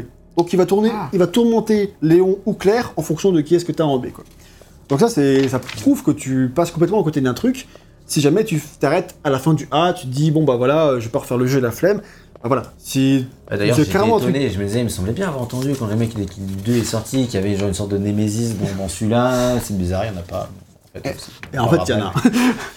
Et une autre différence entre les deux personnages, qui prouve qu'il y a un intérêt à tout faire, c'est que, les, un peu comme dans le 1, les héros n'ont pas, les mêmes, euh, n'ont pas le même partenaire. Donc Léon, lui, il aura un partenaire qui sera Ada. Ada, ouais, c'est clair. Ada. Ah, C'est une partenaire particulière, ça c'est sûr.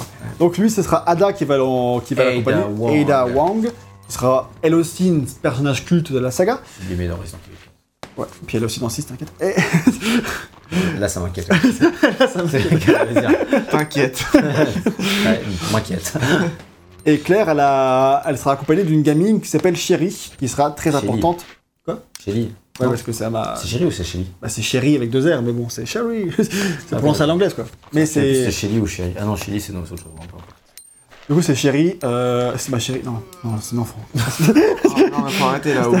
Bon, elle a 10 ans Qui a 12 ans, elle a 12 ans. Ouais, Oh, ça compte pas quand même. Tu fais quoi Ouais, 12 ans, ça C'est bon, tranquille. Ouais, quand même, un peu de tolérance. Non, non, je cautionne pas. Vous... Ah, mais j'ai dit non. De base, c'est pas la peine de dire. euh, de faire Je comme sais si. pas que ce test de Resident Evil 2 serait aussi drôle, hein. Après tout, c'est un jeu d'horreur. Faut bien. l'oublier pas. Il faut bien euh, se remonter le moral quand on- avec des petites blagues. Ah, il était. J'ai vu que tu avais mal compris. Il faudrait me préciser. Elle transpire. Donc, Alors, Est-ce que les- mais est-ce que les, les histoires changent suffisamment? Mais dans, je trouve dans tous les cas, c'est indispensable de faire au moins le scénario B, comme on l'avait dit, pour avoir la vision complète de ce qu'est un run de Resident Evil 2. Parce que les infos qu'on a d'un côté et de l'autre se recoupent très bien et forment une très bonne vision de cet univers-là. Et même si on commence par Léon ou par Claire, on n'aura pas la même différence. Donc si on a Claire A, euh, je me suis surpris de constater, parce que du coup j'ai regardé ce que c'était euh, les scématiques de Claire A et de Léon B, de ce run, cette quête scénaristique-là. Et je me suis aperçu en regardant ces cinématiques-là que, euh, en fait, c'était, je trouvais un scénario meilleur que Léon A et Claire B que j'avais fait. Je trouve que l'autre gros, scénario. si on prend Claire en premier, on va peut-être me dire premier, deuxième, je sais pas. Oui, c'était plus. Si on prend Claire, Claire en premier, le scénario est effectivement mieux foutu que si on le fait comme nous on l'a fait. Avec Léon en premier. Avec Léon en premier. voilà. Ah. Et en tout cas, avec les... je vais aussi expliquer pourquoi. Qui est dommage parce que vu que instinctivement tu mets le CD1 En premier, en bah. premier, bah tu. Pourquoi, en fait, pourquoi, quelles sont les différences qui font que je trouve que le scénario où tu commences par Claire est meilleur? C'est parce que je trouve que dans, dans ce cas-là, la relation entre Léon et Ada est vachement mieux euh, dans, ce, dans ce cas de figure-là. Elle est vachement plus détaillée, il se passe plus de choses, euh, elle évolue plus. Donc c'est quand même pas une petite différence. Elle est pas mal quand en, en Léon premier, elle est pas mal. Ouais, ça va, mais moi je trouvais qu'il manquait un truc, tu vois. Mhm. Et je trouve du coup, bah, l'autre version, elle va plus loin et elle m'aurait donné une meilleure finalité. J'aurais été plus content euh, de la finalité de la relation entre Léon et Ada euh, si j'avais fait l'autre scénario, tu vois. Ouais, je peux comprendre. Et euh, aussi, les quêtes de Léon et de Claire se s'entremêlent vachement mieux dans- quand tu commences par Claire. C'est-à-dire que dans le là, on- ils sont tous les deux dans la même pièce. C'est la première fois qu'on voit Claire dans son modèle euh, 3D, Enfin, en- dans son Ouais, modèle in-game, in-game, quoi. Donc là, c'est un des moments où on les voit. Mais du coup, dans, dans l'autre scénario, on- ils vont se croiser un petit peu plus, ou en tout cas entrer en contact un peu plus souvent. Et euh, par exemple, t'as un moment donné dans le jeu où t'as Claire qui va demander à Léon de faire un truc. Euh, parce qu'elle est en contact avec lui en Takiboki, etc. Et du coup, on fait un truc hyper important qui influe direct, qui a directement des liens avec la quête de Claire. Enfin, c'est cool, c'est vachement mieux entremêlé. Et euh, c'est vachement plus intéressant à ce niveau-là. Donc, en gros, le truc à retenir, c'est que si vous avez jamais fait Resident Evil 2, l'original, et que vous souhaitez le faire, on sait pas pour les mecs, on verra Ouais. pour les mecs, hein, euh, on vous conseille vraiment de commencer du coup d'abord par la quête de Claire. Parce qu'effectivement, bah, le scénario n'en sera que meilleur. Euh, C'est ça. Moi, un des reproches que j'avais en finissant le, mon scénario à moi, c'est que je trouvais que euh, Léon ne servait pas à grand chose dans l'histoire euh, quand tu commences par Léon. Parce que certes, il bute plein de zombies et tout, il se Bah, passe des déjà, ce trucs. qu'il faut dire, c'est que juste quand tu finis le scénario, le premier scénario de Léon, t'as vraiment un sentiment d'inachevé. C'est-à-dire Ah, que quand tu termines le jeu, la fin est très décevante euh, et t'es là, bon, j'espère que le deuxième scénario avec Claire, il va, euh, il va un peu remonter le truc. Alors je pense que peut-être que si tu fais l'inverse, euh, pas ce sentiment-là, je pense. ouais, je pense que si tu commences déjà avec Claire, bah, la première fin est déjà plus satisfaisante. Je pense mon aussi, ouais, parce que t'as fait plus de trucs qui ont plus de sens et Mm. t'as. Alors que Lé- pour... c'est en fait la fin de Léon, quand tu commences par lui, c'est un peu frustrant. Enfin, c'est. L'impression qu'il a rien fait et que ça s'amuse un peu comme un cheveu sur la soupe. Et parce que en fait, il se passe plein de trucs, mais c'est pas lui qui les a activés ou. Ouais, en fait, t'as l'impression qu'il aurait pas été là, ça aurait rien changé. Il a juste tué plein de zombies, il a survécu, c'est cool, mais, mais il a pas sauvé qui que ce soit. Enfin, enfin euh, ceux qui sont survécus sont, ont survécu tout seuls par eux-mêmes. Enfin, tu vois, dans l'idée, il a pas fait, euh, il a pas vraiment d'impact. Alors, il a certes tué des gros méchants, euh, tué des boss et tout, mais il manque un truc. euh, Il est pas assez héroïque, je trouve. Alors que quand tu commences par Claire, son scénario, à Léon est vachement plus intéressant. euh, il fait plus de trucs. À la fin, il, est, il apparaît plus héroïque. Et et alors que Claire, on pourrait croire que du coup c'est l'inverse, mais non, Claire elle est très héroïque dans les deux cas. Ce que je trouve cool. Mm. Et du coup, bah, tout l'intérêt du coup, je pense, de euh, commencer par Claire. Comme on l'a fait, qu'on l'a fait remarquer. Donc, euh, à savoir, et ça tu le sais peut-être pas VGM, c'est qu'il y a un dernier scénario. Ah, je l'ai vu sur la fiche. Ouais, c'est fiche. C'est le scénario Fourth Survivor, donc le quatrième survivant. Qui est avec Hunk. Hunk. Tu connais Hunk. toi? Bah, il est dans le mode mercenaries dans Ah, c'est Resident Evil ça, 4. Mais il est pas dans le scénario, mais il est dans le mode mercenaries. Mais vu que j'avais j'ai buté le jeu dans tous les sens, j'ai aussi buté le mode mercenaries, donc il y avait Hunk. Déco. Ouais, c'est vrai. Et du coup, bah, Hunk, on le débloque si on réussit les autres scénarios en rang A. Donc, euh, c'est chaud. Et dans, dans ce mode-là, tu joues Hunk, un agent d'Umbrella, dont le but de récupérer le virus. Pour le récupérer et le, en faire euh, d'autres choses. Et je crois que c'est un mode chronométré. Euh, c'est pas très long, c'est chronométré. Tu gagnes des points en, en tuant des plus de zombies, tu, tu augmentes du temps. Enfin, je sais pas trop exactement comment ça marche, mais un truc comme ça. Et ça donne la fin canonique du jeu. Ah ouais. Donc, c'est pas, ça remplace pas les autres fins. Tu l'as vu du coup? Ouais, je l'ai je l'ai vu. ouais. Elle est bien. Bon, c'est euh, ça- pas grand chose, mais c'est c'est ta forme, ça donne des informations qui lancent d'autres un truc sur la suite de la saga. Quoi. D'accord. Bah, c'est pas mal parce que d'avoir ça aussi, parce que pour la replay value, ça Ouais, donne c'est un clair. objectif et tout. Enfin voilà, je pense qu'à l'époque, euh, si tu voulais faire le jeu de fond en comble, t'étais content quoi. Tu découvrais ça dans ton, Et en plus de dans ton PlayStation Magazine et puis derrière. Et après, tu essaies de le faire, et tu faisais ce mode-là, et t'es stylé quoi. Voilà. Et euh, en plus de ça, t'as le mode tofu. C'est- En fait, c'est mode hunk, mais en jouant un, un morceau de tofu. Parce qu'en fait, il, il faisait, Putain, les vegans déjà à l'époque. il faisait le. Il faisait les. euh, leur playtest avec euh, des modèles pas finis qui, avec une tête de tofu en fait. Et du coup, euh, ils ont mis ce modèle-là euh, à débloquer. Je savais en plus. Ils ont fait ce modèle-là et du coup ils l'ont offert en bonus pour les, euh, pour, dans ce mode-là. Donc c'est assez rigolo. Donc voilà. euh, et donc, on donc j'ai fait tout ça en truc là sur le scénario et je, dis, et je pose cette question, mais gag, on s'en foutait pas un peu du scénario de Resident Evil et pourquoi, pourquoi tu mets une aussi grande emphase dessus? Et je dis, bah dans le 1 peut-être un peu, mais ici je trouve que beaucoup moins quoi, parce que quand on a le tableau complet de tout ce que le jeu propose, on a un scénario vraiment très très sympa. Alors moi je trouve que c'est vraiment une grande grande force de, de Resident Evil 2, c'est un truc que j'aime Ouais. le plus, c'est que le 1, bon, le scénario est un peu bateau, il suivait et tout, mais le 2, vraiment la manière dont il s'entremet, même si on n'a pas eu la meilleure version du scénario du coup, c'est vraiment hyper sympa quoi, de revoir les événements du point de vue de Claire, et puis comment, comme tu dis, de manière dont ça s'entremêle et tout. Il y a vraiment une grosse réflexion, c'est un truc d'ailleurs qui, qui m'a peut-être un peu manqué dans Resident Evil 3 après. Ouais. Euh, même si pour refaire la même chose, ça aurait été potentiellement un peu bête, mais euh, l'audace un peu scénaristique euh, du truc, avec tout ce qu'il y a de différent. Alors dans le 1, l'audace scénaristique, c'était plus que tu pouvais perdre ou non des partenaires, là tu peux pas, Ouais. là, le scénario il est linéaire. Mais, euh, mais voilà, c'est c'est vraiment chouette, et puis...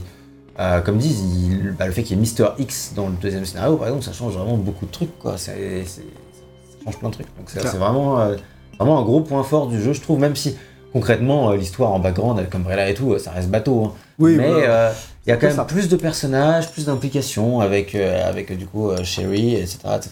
donc, Ouais, c'est c'est beaucoup plus complet et beaucoup plus intéressant. Il n'y a pas de, sur- de surprise en plus. Et des interactions intéressantes avec les différents personnages. ouais, c'est ça. Et les personnages sont attachants. En vrai, je me suis pas trop attaché à Jill et Claire, enfin à Jill et Chris et Barry et tout ça. Enfin, plus parce que je les ai, voilà. Oh, Barry Il leur fallait Ça encore. faisait longtemps. Et euh, mais alors que là, je me suis bien attaché à Léon, à Ada, à Claire et tout. Je suis franchement, bien attaché à Ada. t'es déjà attaché à elle avant. Mais c'est ça fait longtemps. C'est une histoire d'amour de longue date. C'est comme Léon, tu as une obsession pour elle. Pas là. Ah bah là. Elle fait cet effet-là. C'est comme Mila. Et, mais- et mieux encore, les personnages et tout bénéficient d'un doublage de qualité. Mon Dieu, on n'y aurait pas cru, mais si, pourtant. Alors de qualité. Bah si. C'est ok. Bah oui, voilà. C'est Alors, pas on de est la merde. On est pas en 2020 quoi. Bah oui, bah c'est que. Enfin, oui. J'espère qu'ils sont mieux dans le remake. Ouais, ils se trouvent- ils sont- Mais ils sont ok, ils sont convaincants. Bah ouais, ils, ils y mettent du leur, ils, sont, ils y croient, ils sont sérieux, c'est bien, tu vois. C'est pas le 1, quoi. on est comme, comme une... Va. C'est- Déjà, il y a eu le succès, donc ils sont en mode Ah, trop bien, il faut vraiment pas que je déçoive, machin. Là, bah, euh, je trouve que ça va, ils sont pas, ils Non, sont non, pas va. incroyables, mais ils sont bien. ok. Mais par rapport au 1, c'est une énorme différence, quoi. Oui. Et ça, c'est pas, c'est pas, euh, c'est pas à prendre au- à la légère. Ça fait vraiment une grande différence. Le fait que toi, en tant que spectateur, tu puisses prendre le scénario au, sé- au sérieux parce qu'il est raconté au sérieux, ça aide, quoi. Ouais, non, clairement. Et pourtant, ça aurait pu vi- virer au drame. Parce que comme Mikami pour le 1, c'est Camilla qui dirige les acteurs. Et Camilla, le problème, c'est Eh, qu'il on a parle. vu ça dans Bayonetta, c'était un gros succès. Et Camilla, le problème, c'est qu'il parle très mal anglais et que l'interprète était malade ce jour-là. Donc euh, il a dû faire sans interprète. et du coup, il a dû. Attends, Diriger mais- les acteurs, mais sans, sans leur pouvoir. Mais euh, ils, ils ont fait les, tous les enregistrements en une journée? Ah, Ouais. Je pense que même en une demi-journée, en deux heures, à mon avis. hein. Tu sais, à Bah, pas deux euh, heures, non, c'est long quand même, les enregistrements. euh, ça met du temps, ça met du temps à enregistrer. Bah en vrai à l'époque, alors peut-être pas deux heures, mais sur PS1, oui, c'était ultra. Enfin à cette époque-là, j'avais Ouais, je crois que c'était pour Tomb Raider ou je sais, plus- quel autre jeu. C'est vraiment, euh, très très court les sessions d'enregistrement. Oui, oui, ah oui, c'est vrai. Moi, je, mon référentiel, c'est mes- c'est MGS, donc. euh, Ah oui, bah il y a pas le même nombre de dialogues. c'est ça. Ouais, ça c'est sûr, hein, effectivement. Non, non, mais il- dans, dans la il y a plupart quand même- des jeux PS1. Il y a quand même vachement euh, plus que dans le 1, mais pas non plus des masses, quoi. Enfin, c'est- Non, non, c'est- je, chaud, je pense que ça se fait assez vite hein, comme dialogue. oui, ça va. Bah, une T'as journée, quelques lignes à lire. une euh, bonne journée de, de travail et c'est bon, ça fait quoi. Demi-journée, ils ont lu toutes leurs lignes. hein. Bah, t'as quand même plein d'acteurs, quoi, c'est le truc. Pour Camilla, il a dû faire pas mal de trucs. quoi. Ouais, oui, bah sûr que sans savoir parler anglais. Du coup, bah, il a dû gesticuler pour se faire comprendre et parler avec un anglais approximatif, donc tu imagines le, le bordel. Quoi. Et euh, le tournage a été cette fois-ci fait au Canada, alors que le 1 était enregistré au Japon, donc là c'est que des acteurs euh, canadiens du coup pour l'occasion. Et euh, c'est marrant parce que du coup, Camilla a dit que c'était son premier voyage à l'étranger euh, pour le travail, tu vois. Alors qu'après il a dû- l'a fait plein de fois, mais à l'époque c'était la première fois, donc c'était un peu bizarre, il était pas très à l'aise, c'était jet, lagué et tout, le bordel quoi.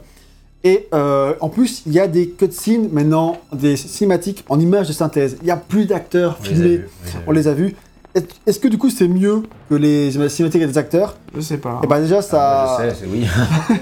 ça, ça a Ah, mal pour vie. toi, c'est mieux? Ah bah oui. Ah oui, c'est Ah, ok. mieux. Ah oui, largement. Bah, bah, effectivement, elles ont pas. elles Ça a sont mal pas- vie, mais c'est au moins les- ça joue bien quoi. Bah, c'est sûr que Mm. en 98, t'as celle de Tomb Raider 3 qui sortent, qui sont autrement plus euh, stylées pour la plupart, tu vois. Mais après, je trouve que l'intro est cool, quoi. Franchement, euh, Je trouve que c'est le même cas que Tono en, ah, en genre vrai. quand le leur cœur il apparaît, euh, on se croirait un peu dans le film Resident Evil, quoi. Bah à l'époque c'était ouf. Hein. Mais parce Oui, que, non, mais parce que, attends, les effets spéciaux du film Resident Evil, c'est les mêmes que euh, les effets spéciaux de, enfin, le CGI d'ici, quoi. Oui, ça, du coup. C'est la même qualité, quoi. Mais, Mais non, non, je trouve, je trouve la que, je trouve- mauvaise qualité. je trouve que c'est pas forcément le, enfin que c'est même pas la- le top du top de la, la CG que tu peux avoir à l'époque, mais moi je trouve vraiment que ça se tient bien et que euh, c'est tout à fait respectable comme résultat. Euh, Je, bon, je pense que ça, ça a globalement bien vieilli. Ouais, ouais, c'est bien, ça, ça te met dans l'ambiance, ça, ça marche bien. L'intro du jeu est cool. quoi. Après, finalement, oui, l'intro du jeu, c'est elle est clairement la- ce qui est plus travaillé en termes de CG dans le jeu. Ouais. Et, euh, et elle est vraiment très bien. Les suivantes sont pas forcément les meilleures, du coup. Mais du coup, euh, j'aime bien aussi les cinématiques in-game. Il y en a plus. Pour t'as un peu, un peu, t'as des champs contre champs, t'as un petit peu de temps. Enfin, c'est pas très bien rythmé non plus, quoi, mais bon. Euh, au moins, ça, ça marche bien. C'est comme celle du 1, hein. in-game, là, il n'y a pas trop À part que les dialogues sont bien. Oui, oui. Y a pas, à part ça, il n'y a pas trop d'amélioration. Et toutes ces cinématiques en images synthèse, elles ont d'abord été faites avec des modèles en pâte à modeler et en stop motion pour euh, avoir un référentiel pour le studio qui a dû faire ça. Ça doit pas être euh, les hommes de Camilla qui ont dû faire ça, ça doit être un- une boîte interne chez Capcom qui a dû s'en charger, tu vois. Et du coup, ils ont d'abord fait à l'avance des modèles 3D comme ça en, en mode, en pâte à modeler en les filmant un peu pour voir à peu près ce que ça donnait. Ils ont pas eu le temps de finir le modèle en pâte à modeler de Ada. Et du coup, c'est pour ça qu'il n'y a aucune image de synthèse avec Ada. Elle n'est pas du tout modélisée euh, en synthèse, ce qui est c'est un Ah. peu dommage. Du coup, toutes ces cutscenes à elle sont en image euh, en, en- en in-game. Et du coup, il y a des, certaines cinématiques qu'ils voulaient faire en CG qu'ils n'ont pas pu. Donc ça, Je trouve ça ouf quand même de faire des, des trucs en pâte à modeler avant de, avant de faire du CG quoi. Ouais, c'est bah, c'est un peu histoire d'avoir une sorte de, euh, Oui, de référentiel, oui, de screenplay, quoi, mais mais... euh, Ça ah, prend du temps le, le stop motion. moi, je pense en- que c'est un peu dégueulasse. quoi. Ouais, c'est possible. Après, c'était peut-être pas fait en stop motion complètement, quoi. Ça devait Ouais. être genre... euh, euh, enfin, pas beaucoup de plans, quoi. Ouais. Je pense que sur la, ouais, effectivement, la fin du jeu, notamment bah, à côté Léon, tu vois, elle aurait pu être plus, euh, plus intéressante. Ah ouais, c'est clair. S'il y avait eu des plus belles cinématiques que, Ça, c'est sûr. les trucs figés. Et même, ouais, même euh, quand tu fais son scénario au deuxième, quoi, je pense. Parce que là, même si son scénario est meilleur, ça aurait été encore mieux avec de meilleures cinématiques. Voilà. Mais c'est pas grave. On l'a dit, le scénario de Resident Evil 2 est un de ses points forts, et ça, franchement, je m'attendais pas spécialement quand j'ai lancé le jeu. Ouais. Ce qui est cool. Totalement. Parlons maintenant de son game design. Et pour cette partie, je me suis posé la question, mais est-ce que ce ne serait pas un remake du 1 Ah bah, moi j'ai l'impression d'être dans Manoir Spencer là tout de suite. euh, Euh, Du coup, commencer j'ai par... des clés à récupérer, on m'a dit que j'étais dans mes commissariats, mais est-ce qu'on m'aurait pas menti par hein Ça peut paraître être une question farfelue, parce que c'est quand même un jeu très différent du 1, voyons, il y a quand même plein de différences, tout. Mais il y a, il y a quand même... Bon, notamment, une de ses principales différences, c'est son ambition de proposer quatre campagnes différentes, c'est assez balèze, tu vois. Mais euh, en fait, c'est trop remarque, parce que comme tu l'as dit, il reprend quand même la formule de Resident Evil 1, mais quasiment euh, à la lettre, quoi. Il calque de nombreuses choses sur son modèle, quoi. C'était vraiment la plus grosse déception au début du jeu. Quand j'ai lancé le jeu, bon, à part passer l'intro où tu fuis dans la ville, là où on l'a vu, euh, c'est assez cool. Mais sinon, c'est vrai que très vite, tu te retrouves dans ce commissariat qui est gothique et qui, ressemble en rien à un commissariat. Alors, il y a quelques petits trucs qui te font penser à un commissariat, mais c'est une skin pas du tout déguisée. Là, regardez, j'ai dû trouver la clé pique. euh, Ça vous dit pas quelque chose, quoi, tu vois. Là, c'est Ouais. clé pique, clé trèfle contre clé bouclier, clé épée, mais euh, globalement, euh, c'est le même combat. hein. Donc, ça. do- donc, ça, c'est vraiment un peu décevant quand tu. Et puis, bon, tu chopes la carte assez vite, mais je vais vous montrer la carte. Globalement, c'est pareil, hein, une aile gauche, une aile droite, c'est Ouais. un peu plus petit, surtout que je mais me suis un, aperçu- un étage. Remets-la sur la première, euh, eh, voilà, sur le premier étage. Je me suis aperçu que c'était basiquement les ailes du 1, mais inversées. Genre, Et et genre, il y a un petit peu de ça. Euh, les couleurs se ressemblent, il y a un modèle qui était repris, ils ont juste inversé, ils ont mis droite à gauche et gauche à droite, et ils ont fait quand même plein de trucs. C'est quand même différent. Globalement, c'est plus petit, le, le commissariat est plus petit que le manoir. Ça me fait remarquer l'amélioration de confort qui est sur la carte qui t'indique que, que quand t'as une clé, euh, tu oui, c'est clair. t'indiques la couleur de la clé, il n'y avait pas ça tout Quand Et on en fait plus, le test du 1, et je me suis dit, c'est vrai que c'était une bonne amélioration de. Ça c'est cool parce que du coup tu sais euh, parce qu'en fait c'est la couleur qui est sur la clé en elle-même donc Ouais. là la clé elle est un peu verte donc tu vois que si euh, les- toutes les portes en vert sont Euh, celles que tu peux ouvrir avec C'est cette bleu, clé là. ouais. Quoi? C'est bleu. Bleu oui. Pardon. C'est pas grave. Bleu bleu vert. Bleu, vert, rouge. Et euh, donc euh, voilà en bref euh, c'est construit plus, plus ou moins de la même manière. Donc une fois passé l'introduction qui est sacrément mise en scène et qui est en ligne droite, le commissariat est très proche du manoir comme tu l'as dit avec un level design qui ressemble et qui dans sa construction avec ses clés il fait quand même sacrément Ouais, penser quoi. Et en plus, même au-delà de juste le fait que dans un espèce de semi-manoir qui est en fait un, avec un skin de commissariat, comme tu, tu, tu aimes à le dire, euh, euh, il a aussi des- d'autres similitudes. Moi en fait, ça m'a pas frappé au début. Après, tu me l'as dit. Je me dis, oh, il exagère un petit peu, tu vois. Il exagère toujours, j'aime. Et C'est ça, il exagère, il est toujours à exagérer. Je vois ce qu'il veut dire, mais c'est pas bien important. Et moi, en fait, ça m'a plus choqué dans la suite. Euh, je me suis aperçu que. Ouais, tu t'es fait avoir. Dans la suite laquelle Le 3 ou Non, non, non, la, la- suite la- du, la- du- la du suite 2. du deux. Parce Ah qu'en fait, euh, même après avoir euh, terminé la grosse zone du manoir, en fait, t'as il y a une construction qui est très similaire. Au début, t'es dans. La grosse zone du manoir Euh, oui, du commissariat. Ouais, le commissariat du coup. Oui. Donc en fait, c'est construit de la même manière. Donc d'abord, t'es dans le commissariat slash manoir. Après, tu vas dans la résidence extérieure du 1 slash parking pour le, pour le 2. Puis après, tu dois revenir dans le manoir commissariat. Et après, tu dois trouver l'objet qui te manque. Dans le 1, c'est une batterie. Dans le, dans le 2, du coup, c'est une dernière pièce d'un échiquier dont tu as besoin. Et après, pour ensuite débloquer l'accès aux égouts slash souterrains du 1 et du 2. Enfin, vraiment, c'est vraiment construit de la même manière. Ouais. Et t'as... Même structure. Quand tu, quand tu te mets à, à remarquer ça, en fait, tu, tu peux pas te l'enlever de la tête et voir. En fait, finalement, ça te nique toutes les surprises que tu sais très bien ce qu'il va y avoir ensuite. Et c'est pas, c'est vraiment pas surprenant, quoi. Et moi, c'est vraiment une de mes plus grosses déceptions pour le 2. Parce que c'est tellement calqué que, bah, en fait, j'aurais vraiment voulu qu'il se démarque un peu plus de son modèle, notamment dans la dimension exploration. Moi, ça me dérange pas que le manoir soit un peu similaire, enfin, au commissariat. Mais euh, j'aurais bien aimé que la suite se démarque, euh, qu'on fasse vivre des choses un peu plus différentes du Ouais, 1. que ce soit pas un huis clos 2 quoi. Ouais, bah, ouais, ou alors euh, si, mais avec d'autres types de décors. Alors, on retrouve quand même des, une construction qui est quand même très, très, très similaire à celle du 1. Moi j'étais vraiment persuadé que le commissariat c'était genre juste le début du jeu et qu'après on allait faire, un- je sais pas, un centre commercial, un- enfin qu'on allait se balader tu vois dans, dans, Dans la ville, City. ouais. Et, Non, euh, ça, c'est Silent Hill. et euh, ouais, ou ça, ce sera plutôt le Resident Evil 3, tu vois. Mais effectivement, le 2, il, il fait pas ça et il reste assez sage dans sa structure. C'est vrai que c'est un côté un peu décevant. Quoi. Ouais, et puis du coup, bah, je me sentais tellement en terrain connu, en terrain connu, que du coup, ça bridait un peu ma peur parce que du coup, bah, je- c'était un peu, je me connais, je connaissais quoi, tu vois. c'était pas- Ouais.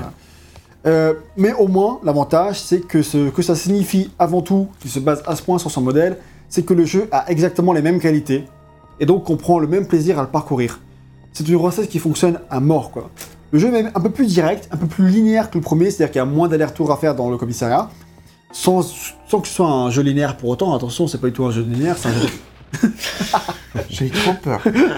Moi, j'ai flippé ma race dans le jeu quand il que jumpscare trop efficace, quoi. Parce que du coup, t'es- t'as tes yeux, ils sont rivés sur la, la rambarde qui est cassée. Ouais. Et du coup, tu pas, Tu fait plus. t'attends pas à ça. Et...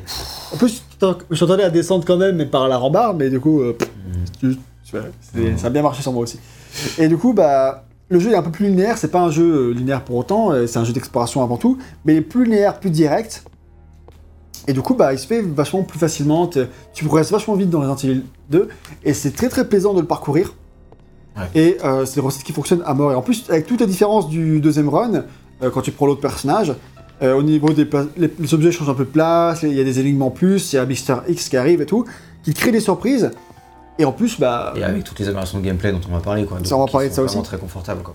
et en plus un truc que j'ai oublié de dire, c'est que euh, le jeu est très inventif pour te créer des surprises. C'est-à-dire qu'avant, dans le 1, quand tu terminé une zone, vraiment, quand tu revenais, il n'y avait pas de zombies. C'était fini. Hmm.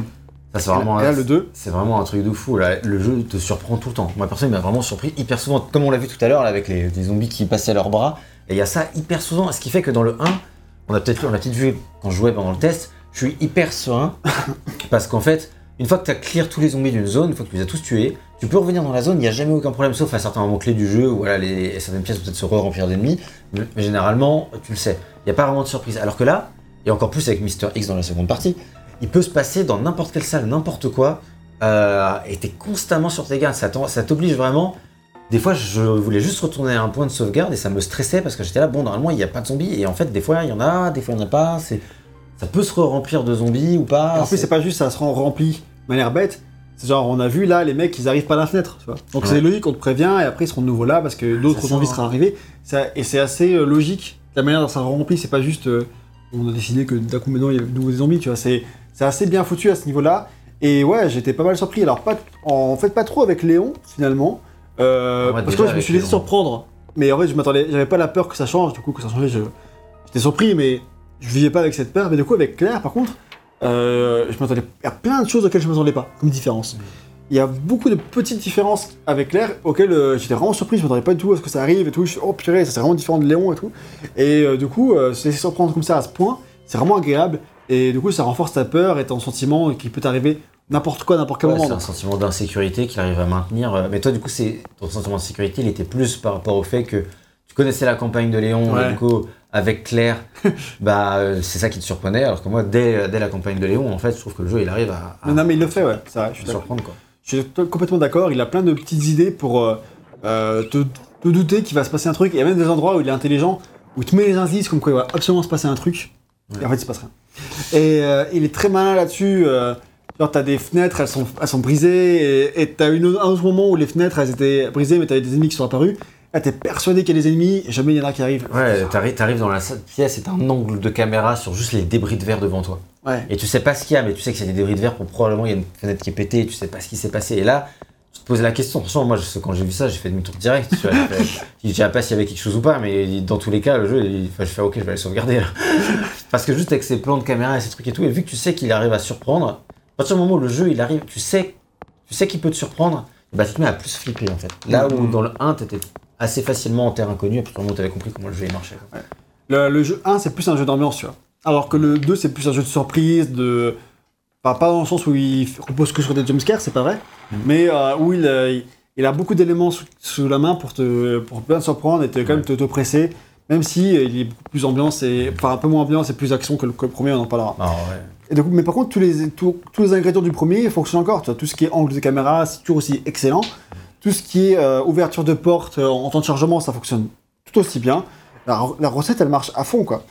Et euh, sinon, bah, dans l'exploration classique d'un Resident Evil, on trouve aussi encore les énigmes. Je trouve dans l'ensemble un peu plus simple que celle du 1, mais pareil, c'est un peu plus direct, quoi. J'ai j'ai un peu moins galéré, peut-être qu'il y en a un petit peu moins, je saurais pas dire en fait. Moi j'aurais mis équivalent.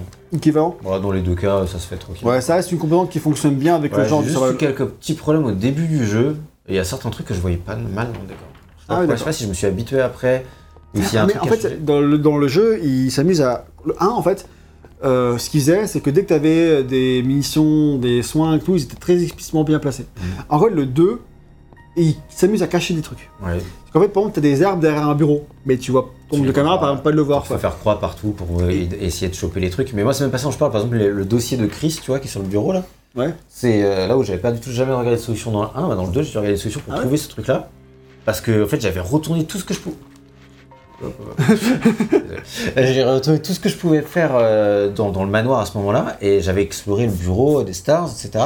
Et en fait, quand tu, tu fais croix sur le bureau, il te dit Oh, ce bureau euh, est euh, aussi dégueulasse que son propriétaire, concrètement. Et en fait, si tu fais sur le bureau, mais juste en face du dossier, tu vas choper le dossier. Et il y a pas mal de moments comme ça où, euh, où en fait, il faut vraiment être au pile au bon endroit et un peu plus que dans le 1, je trouvais. Mm. Et après, une fois que tu as compris ça, bah, tu fais plus attention en fait. Moi, moi, je faisais plus attention et vu que je faisais plus attention à ça, je me disais, ah, il y a peut-être un truc ici et, et je me suis rendu compte que bah oui, je passais à côté de pas mal de choses. J'avoue, j'avais pas, j'ai pas trop remarqué. Euh, et euh, parce que du coup, par exemple, le dossier, moi j'ai tout- vu le dossier parce qu'il y a un angle de caméra qui le montre quand même assez bien. Mais après, c'est vrai que si tu euh, crois que ça montre autre chose que ça, mais genre l'ordinateur de Chris ou je sais pas quoi, oui, c'est ça, moi, tu peux- ça, tu vois. tu peux passer à côté effectivement. Et c'est vrai qu'il faut faire attention parce qu'il y a plein de. Mais C'était vraiment au début du jeu, après, je me suis habitué, mais.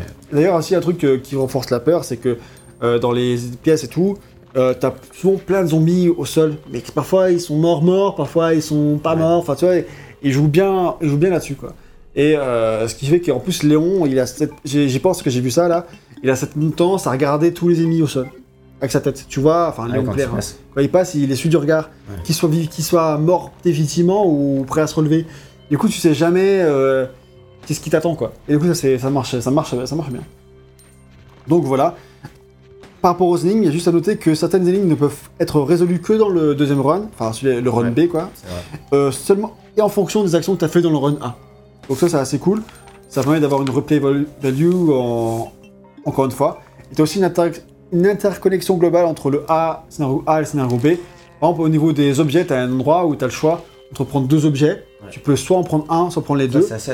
Et du coup, euh, bah, pour un scénario B, il sera niqué en fonction. Si t'as pris l'un, tu pourras prendre que l'autre. Si t'en as pris aucun, tu pourras prendre les deux. Si t'as pris les deux, tu pourras pas en prendre. Ça, c'est assez cool, tu vois. Y a des, Mais et en plus, il te le dit, Léon, il dit, ah, laisser- peut-être te laisser le deuxième pour Claire. Tu vois. Ouais, je je le prends les deux, et puis il fait, ah, peut-être pas. quoi. Ça. Du coup, là, tu comprends qu'il y a euh, euh, des liens. Parlait maintenant de l'inventaire, euh, qui reprend exactement le système du premier jeu, donc pas besoin de expliquer grand-chose. Il y a les coffres qui, sont, qui fonctionnent exactement pareil, mais du coup, on se base sur 8 cases dans l'inventaire pour les deux personnages. Ah, cool. Donc, on respire, c'est 8 cases, c'est pas 6 comme pour Chris dans le 1. Tout le monde a 8 cases. Et euh, sachant que tu peux avoir un, objet qui est la sacoche qui te donne 2 cases supplémentaires. Ah, Ça, ça seulement un, des deux personnages peut l'avoir. Sachant par contre qu'il y a aussi il y a des objets qui prennent deux cases dans l'inventaire. Ah oui, c'est ça. Il y a des armes que tu dis, ah, c'est trop bien l'arme, et puis en fait, quand tu regardes l'arme en question, eh ben, elle prend deux cases. Donc, euh, Et du coup, elle te, prend beaucoup de place. Et en plus, je trouve que globalement, t'as vachement plus d'objets, vachement plus besoin de munitions, enfin, t'as besoin de plus de choses à transporter avec toi que dans le premier, quoi. Donc, euh, donc voilà. Et petite, amélioration cependant, maintenant, quand tu mets un- un des rubans euh, de sauvegarde dans ton inventaire, il va directement les additionner. Parce qu'avant, il fallait que tu les mettes, quand tu avais déjà dans ton inventaire et que tu ramassais, ça prenait deux cases d'abord, avant que tu les assembles. Ah bon? Ouais. Ok. Genre, tu avais là, ça trois. se stack automatiquement. Là, ça se met directement en- ensemble et ça, c'est c'est cool parce que Comme pour, euh, comme pour les munitions. Ouais, comme pour les munitions, ça c'est cool parce que du coup, euh, euh, moi c'est trouvé ça chiant le premier. Et du coup, là, là c'est bien. D'ailleurs, il n'y a plus les munitions spéciales par arme. Enfin, tu vas parler des armes après, j'imagine. mais- Ouais, on en arrive bientôt dans les combats, mais qu'est-ce que tu attends par munitions spéciales? Bah, genre munitions acide, etc. Ah, euh, si. Ah bon? Si, t'as une, qui a un un lance-grenade, c'est pareil. Ah, d'accord. T'as peut-être dû oublier. Ouais. Et euh, du coup, euh, Ah oui, c'est vrai. parce que je l'ai pas utilisé du jeu. ouais, c'était pour ça du coup. Du coup, bah, le coup, c'est pareil pour les sauvegardes. Euh, sachant que par contre, on en ramasse deux par deux. Moi, qui avait trois par trois euh, dans ma version Director Scott du 1, j'étais en mode non, deux par deux. Parce qu'en fait, on ramasse tellement souvent des, des sauvegardes. T'as beaucoup moins peur. En fait, limite, tu ramasses une fois deux trucs de sauvegarde. Tu sauvegardes une fois. Et à chaque fois que tu vas sauvegarder, t'en, t'en ramasses un. Donc en fait, elle a toujours le double à disposition. Donc euh, tu termines quand même avec 14 sauvegardes, un truc comme ça, quoi. Donc, euh, t'as largement Oui, de t'as- quoi t'as- faire. T'as beaucoup plus, ouais, tu peux terminer avec une dizaine de sauvegardes tout en sauvegardant tranquillement. T'es beaucoup moins restreint à ce niveau-là, donc moins stressé. Ça fait partie de tous les trucs de confort qu'il y a dans Resident Evil 2 qui, qui en font un jeu plus accessible et plus, plus confortable à jouer que le premier, quoi. Qui, euh, bah, qui jouait beaucoup sur l'absence de, de tout pour, euh, pour créer la peur, quoi. Donc on passe maintenant à toute sa dimension combat et ses ennemis. Donc on l'a dit, Camilla voulait que le jeu soit plus action. Il y a ajouté du coup une dimension hollywoodienne. Et comme vous le voyez, c'est pas non plus un jeu ultra bourrin, hein, loin de là. hein. On, est, on est dans la droite lignée du, du 1. Par contre, on voit qu'il y a beaucoup plus de zombies. Quoi. Ouais, c'est- et que euh, les zombies, euh, bah, tu les tues plus facilement et qu'ils te font moins mal. Enfin, contrairement à dans le test du 1 où je me faisais mordre une fois et j'étais au bord de la mort, voire mort. et euh, là, euh, c'est pas le cas. Quoi. Tu peux, Ils peuvent être très nombreux à l'écran. Euh, or que dans 1, il avait maximum 3, je crois. Là, ils peuvent être maximum 7, ce qui fait quand même pas 7 zombies devant toi, dans ta gueule. Euh... ouais, je Ah, pense que y en a- peut-être des écrans, ils en sont plus. Hein. Ah, je sais pas. Hein. Ouais. C'est quand même beaucoup 7. Hein. Les écrans où tu dois les clear au fusil à pompe, il y en a beaucoup. hein. Ouais, mais peut-être que ça. Peut-être qu'après, il y en a qui arrivent 7 en même temps. Mais genre, après, tant qu'on n'a pas tué, il n'y en a pas un huitième qui arrive. Vois, peut-être que c'est juste ça en fait. Peut-être qu'ils sont malins à ce niveau-là. Ouais, peut-être que juste 7 c'est beaucoup. hein. Peut-être que c'est juste ça aussi. Et du coup, euh, t'en as quand même pas mal. Et en conséquence, du coup, bah, ils ont créé un gameplay qui est un peu plus souple. Alors, c'est pas le roi de la souplesse non plus, hein, euh, mais les personnages sont globalement. C'est pas Monsieur Élastique. Hein, c'est- vraiment bien plus maniable et bien plus réactif en combat. Les animations aussi sont grave mieux dans l'ensemble. Franchement, euh, j'ai trouvé les animations de Oui. Léon et tout, quand il dégaine, enfin, il y a un confort, il est stylé, il est même clair, hein, c'est pareil, sont- il y a de belles animations de combat et euh, un plaisir à avoir euh, enfin, un personnage qui, qui paraît beaucoup plus mobile. Même si ça reste rigide, c'est un Resident Evil PS1, ça, ça n'empêche pas. Et les armes ont beaucoup plus de punch, notamment parce qu'il y a des, c'est des améliorations cachées qu'on peut trouver, J'en ai trouvé une. seulement pour Léon d'ailleurs. J'en ai trouvé, seulement pour ronds, j'en ai trouvé une. euh, Du coup, un pistolet, j'ai fait le pistolet amélioré avec et il aura une cadence de tir beaucoup plus importante. Et ça, c'est vrai que ça va beaucoup améliorer le feeling de ces armes-là. Ouais. Mais il n'y a pas que ça, de manière générale, les armes aussi sont vachement plus. euh, Ouais, t'en as pas quoi. beaucoup plus.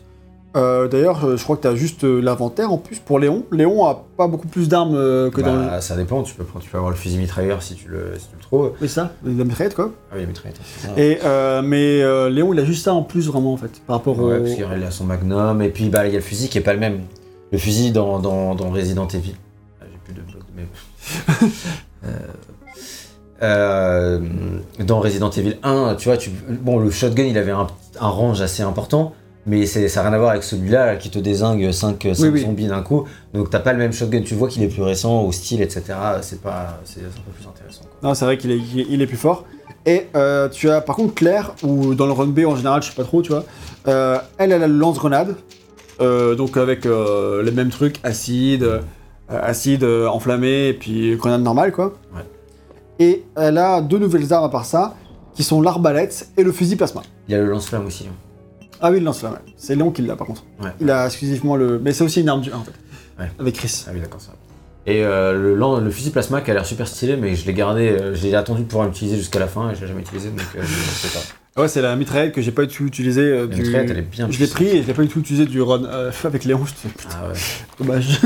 effectivement. Bah, moi, pareil, j'ai très peu utilisé quelques, un peu contre quelques leurs cœurs. Le problème, c'est quand t'as des armes super puissantes comme ça, t'as envie de les garder. Ouais, c'est ça. T'as puis, fait les garder pour la fin et puis tu t'en sors bien avec ton fusil, ton pistolet super stylé, ton, ton, shotgun. Enfin, tu t'en sors bien le jeu. euh, Léon, il est imbattable, quoi, tu vois, avec le Magnum. donc, euh, C'est ça, donc voilà. t'es super fort avec tout ça. Et dans l'ensemble, tu as bien plus de missions, je trouve. Euh, bah, alors, en fait, ça, ça dépend. Euh, au début du jeu, t'es un peu short. Ah bah au début du jeu, t'es dans la merde. hein. Euh, au début du jeu, t'es un peu short, et jusqu'au moment dans les égouts, qui est le somme, enfin, euh, je pense qu'on va y arriver dans le test, ou euh, très peu, où, où tu commences vraiment à être short en munitions, et à ce moment-là, euh, c'est là d'ailleurs pour ça que j'ai pris la mitraillette avec Léon sur mon, premier run en fait, parce que vraiment j'étais là, putain, j'ai plus de munitions de rien, c'est chaud, pareil au niveau de la vie, c'était un peu short. Euh, bon, moins, mais quand même, voilà. Et dès que tu ressors des égouts, mais ça c'est pareil sur mes, deux campagnes, c'était la même chose. Dès que tu sors des égouts, à partir de là, tu retrouves pas mal de munitions, plus des nouvelles armes et tout, et donc euh, le jeu, bah, t'as plus de problème en fait à partir de là. De... Surtout si t'es si t'esquives tes- quelques ennemis. Mais t'as beaucoup plus de munitions de manière générale. De manière générale, mais euh, pas. pas Oui, mais vu que t'as beaucoup plus d'ennemis à tuer, bah voilà, c'est ça en fait. Voilà, c'est En tout cas, tu ramasses un- peut-être un peu plus rapidement des, euh, des ennemis, des, pas des ennemis, mais tu ramasses peut-être un peu plus de, de munitions rapidement. Et après, moi, je m'en étais un peu mieux sorti que toi, j'avoue. J'avais plus de vie, plus de munitions globalement. Oui, c'est possible. Euh, j'avais un petit peu mieux géré, euh, j'étais un petit peu, un peu plus prudent. Moi, c'est par contre, c'est au tout début du jeu, j'étais en galère de soins parce que j'avais pris extrêmement cher sur la cinématique d'intro, enfin sur, la, sur le, le- le passage d'introduction, d'intro, ouais. séquence d'introduction. Et après, j'ai mis beaucoup de temps à trouver des soins et du coup, mon début de jeu était super dur et j'ai souffert, mais j'étais content parce que du coup, j'étais hyper stressé quoi. Et Ah, après, ouais, plus j'avançais dans le jeu, plus j'étais blindé de munitions, de soins et tout, et c'était beaucoup plus confortable, du coup, j'avais moins peur. C'est ça. Mais là, on voit au début, tu vois, j'ai très, j'ai peu de, j'ai j'ai très peu de munitions. euh, C'est vrai. Enfin, franchement, là, le nombre de munitions que j'ai par rapport au nombre de zombies qu'il y a, c'est très peu. hein. C'est vrai que dans, dans soin, le 1, quoi. ça paraît énorme quand t'as ça, mais dans le 2, ça part super vite quoi. Parce que vu que t'as beaucoup plus d'ennemis, tu, tu vas beaucoup faire d'affrontements. Mais ça marche bien parce que du coup, euh, c'est pas trop. J'ai pas eu sensation de, de trop, il y a trop de combats, j'ai pas eu sentiment, tu vois. Il y, a, Euh, il y a beaucoup. non. Il y en a beaucoup. C'est un rythme effectivement différent de celui du 1, mais j'ai bien aimé quoi, tu vois. Ouais, ouais, je suis d'accord avec ça. Ah, c'est corbeau. Ouais, là c'est le. Musique. Ouais, Ah, et les corbeaux ils te défoncent, Ah, ils sont horribles. Ah ouais, Du coup, bah, on parlait. Euh, les combats, je trouve qu'ils sont cool est. et, et beaucoup plus confortables. Et du coup, moi j'étais moins tenté de les esquiver que dans le 1. Ouais. Je les ai- Ah ouais. J'ai plus tué tous les ennemis dans le 2 que dans le 1. Ah, moi, bon, Ah. j'étais pas hyper confortable non plus, j'ai quand même bien esquivé. euh. Mais tu vois, et puis c'est renforcé aussi au niveau de l'immersion par Léon, tu vois. Là, je suis blessé, il se tient comme ça. bien, ça. Puis du coup, il avance moins vite, il vise moins vite, il est moins. Enfin, En plus, ça, ça te monte directement ton état de santé parce que t'as euh, euh, faible, enfin t'as danger, t'as Ouais, faible et t'as et t'as euh, bon état de santé, je sais pas comment ça s'appelle quoi. Euh, ça va bien quoi. c'est ok, ouais. Et t'as de et en fonction de ces trois états, quand il va bien, il est tout droit, quand il est en faible, il se tient les côtes, et quand il est en danger, il, il se boite, mais il boite bien quoi, genre il, son arme limite la traîne au sol. J'avais un fusil à pompe et c'est limite s'il l'utilise pas comme béquille, tu vois, Ouais, pour ça. marcher. Donc c'est vraiment euh, tu Ah, te ça, sens c'est cool, ça. ouais. tu te sens vraiment super faible. En plus, du coup, il est beaucoup plus lent.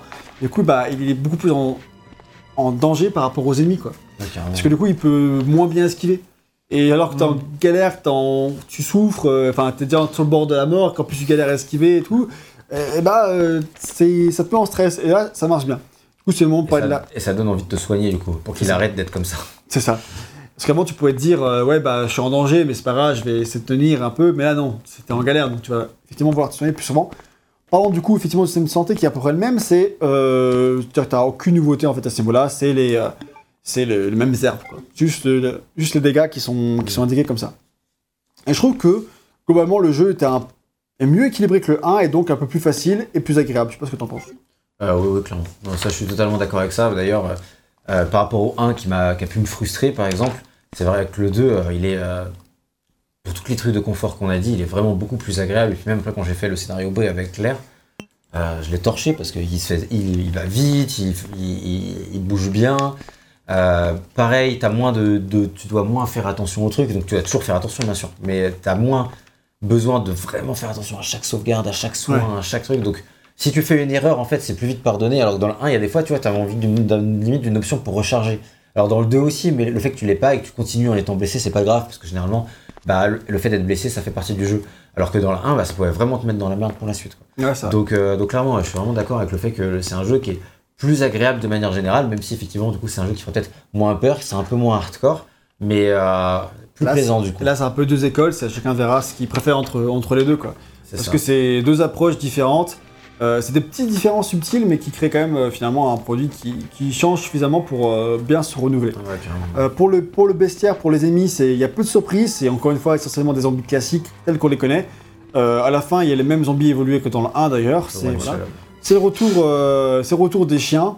Il y a beaucoup de chiens mutants, quoi.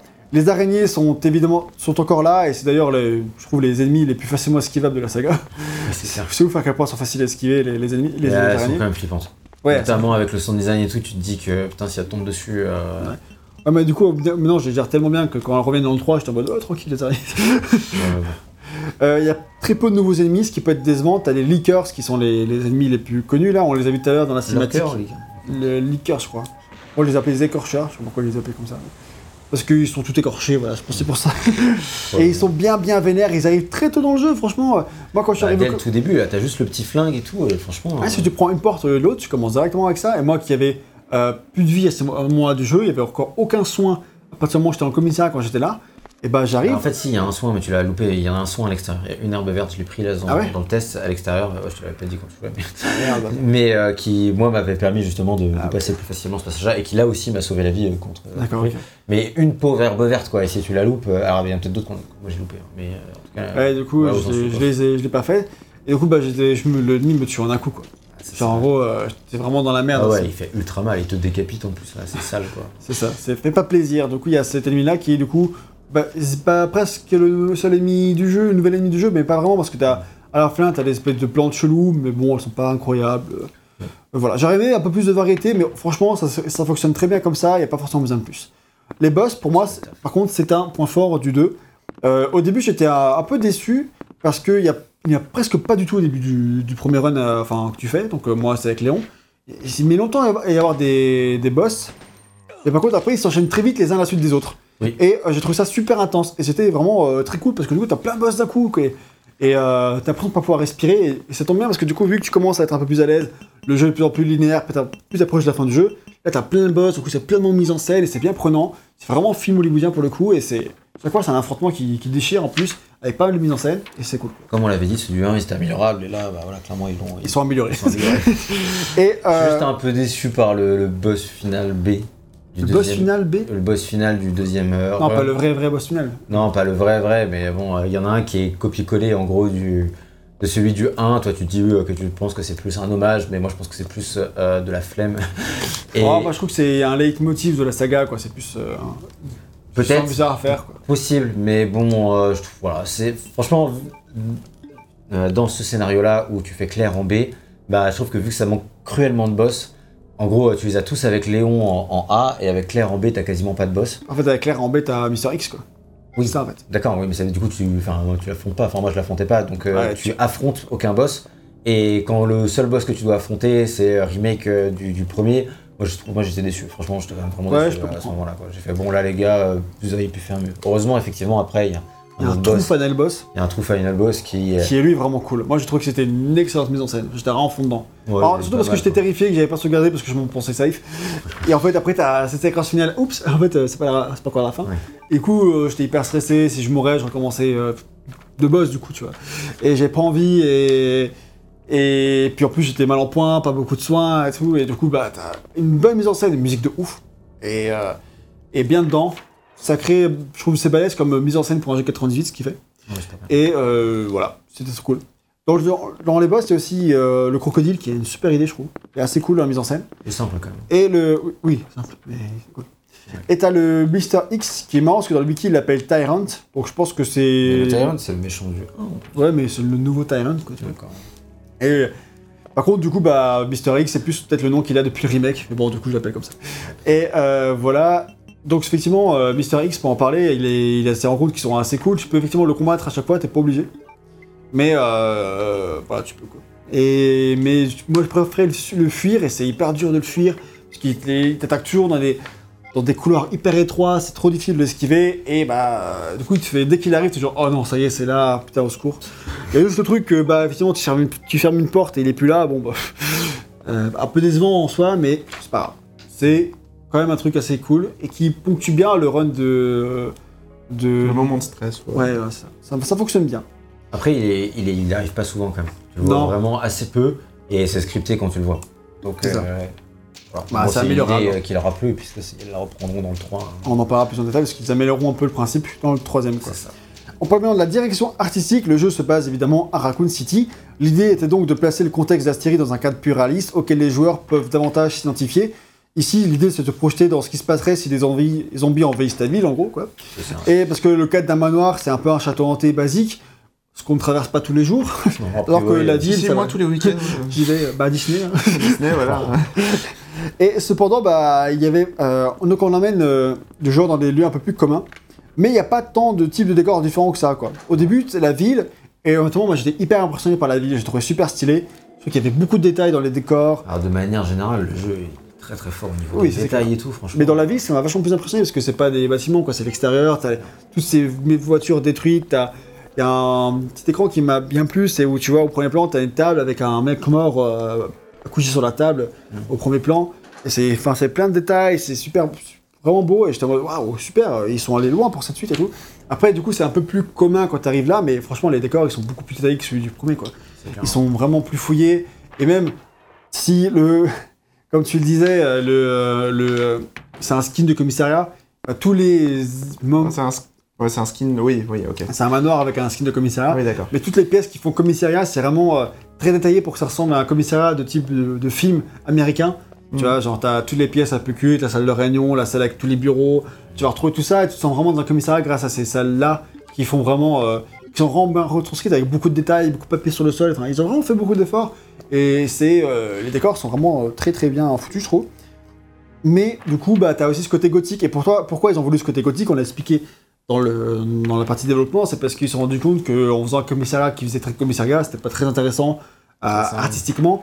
Du coup, ils se sont dit, bon, bah voilà, ce sera un commissariat gothique. Alors, on peut se dire que dans le lore, ils ont construit ça sur les, un ancien manoir ou je sais pas quoi, Oui, tu vois. Ça peut. C'est pas commun, mais bon, pourquoi pas. Et moi, je trouve que même si tu crois pas trop, euh, au moins, t'as quand même un des décors gothiques super stylés parce qu'il y a vraiment des, des lieux gothiques qui ont la classe Le dans hall du manoir, il est ouf. euh, le hall du manoir est vraiment bah, forcément le plus marquant. Le reste est un peu plus classique, mais au moins t'as des, euh, t'as des beaux décors. Quoi. Mais ça, Mm. c'est cool. Euh, voilà.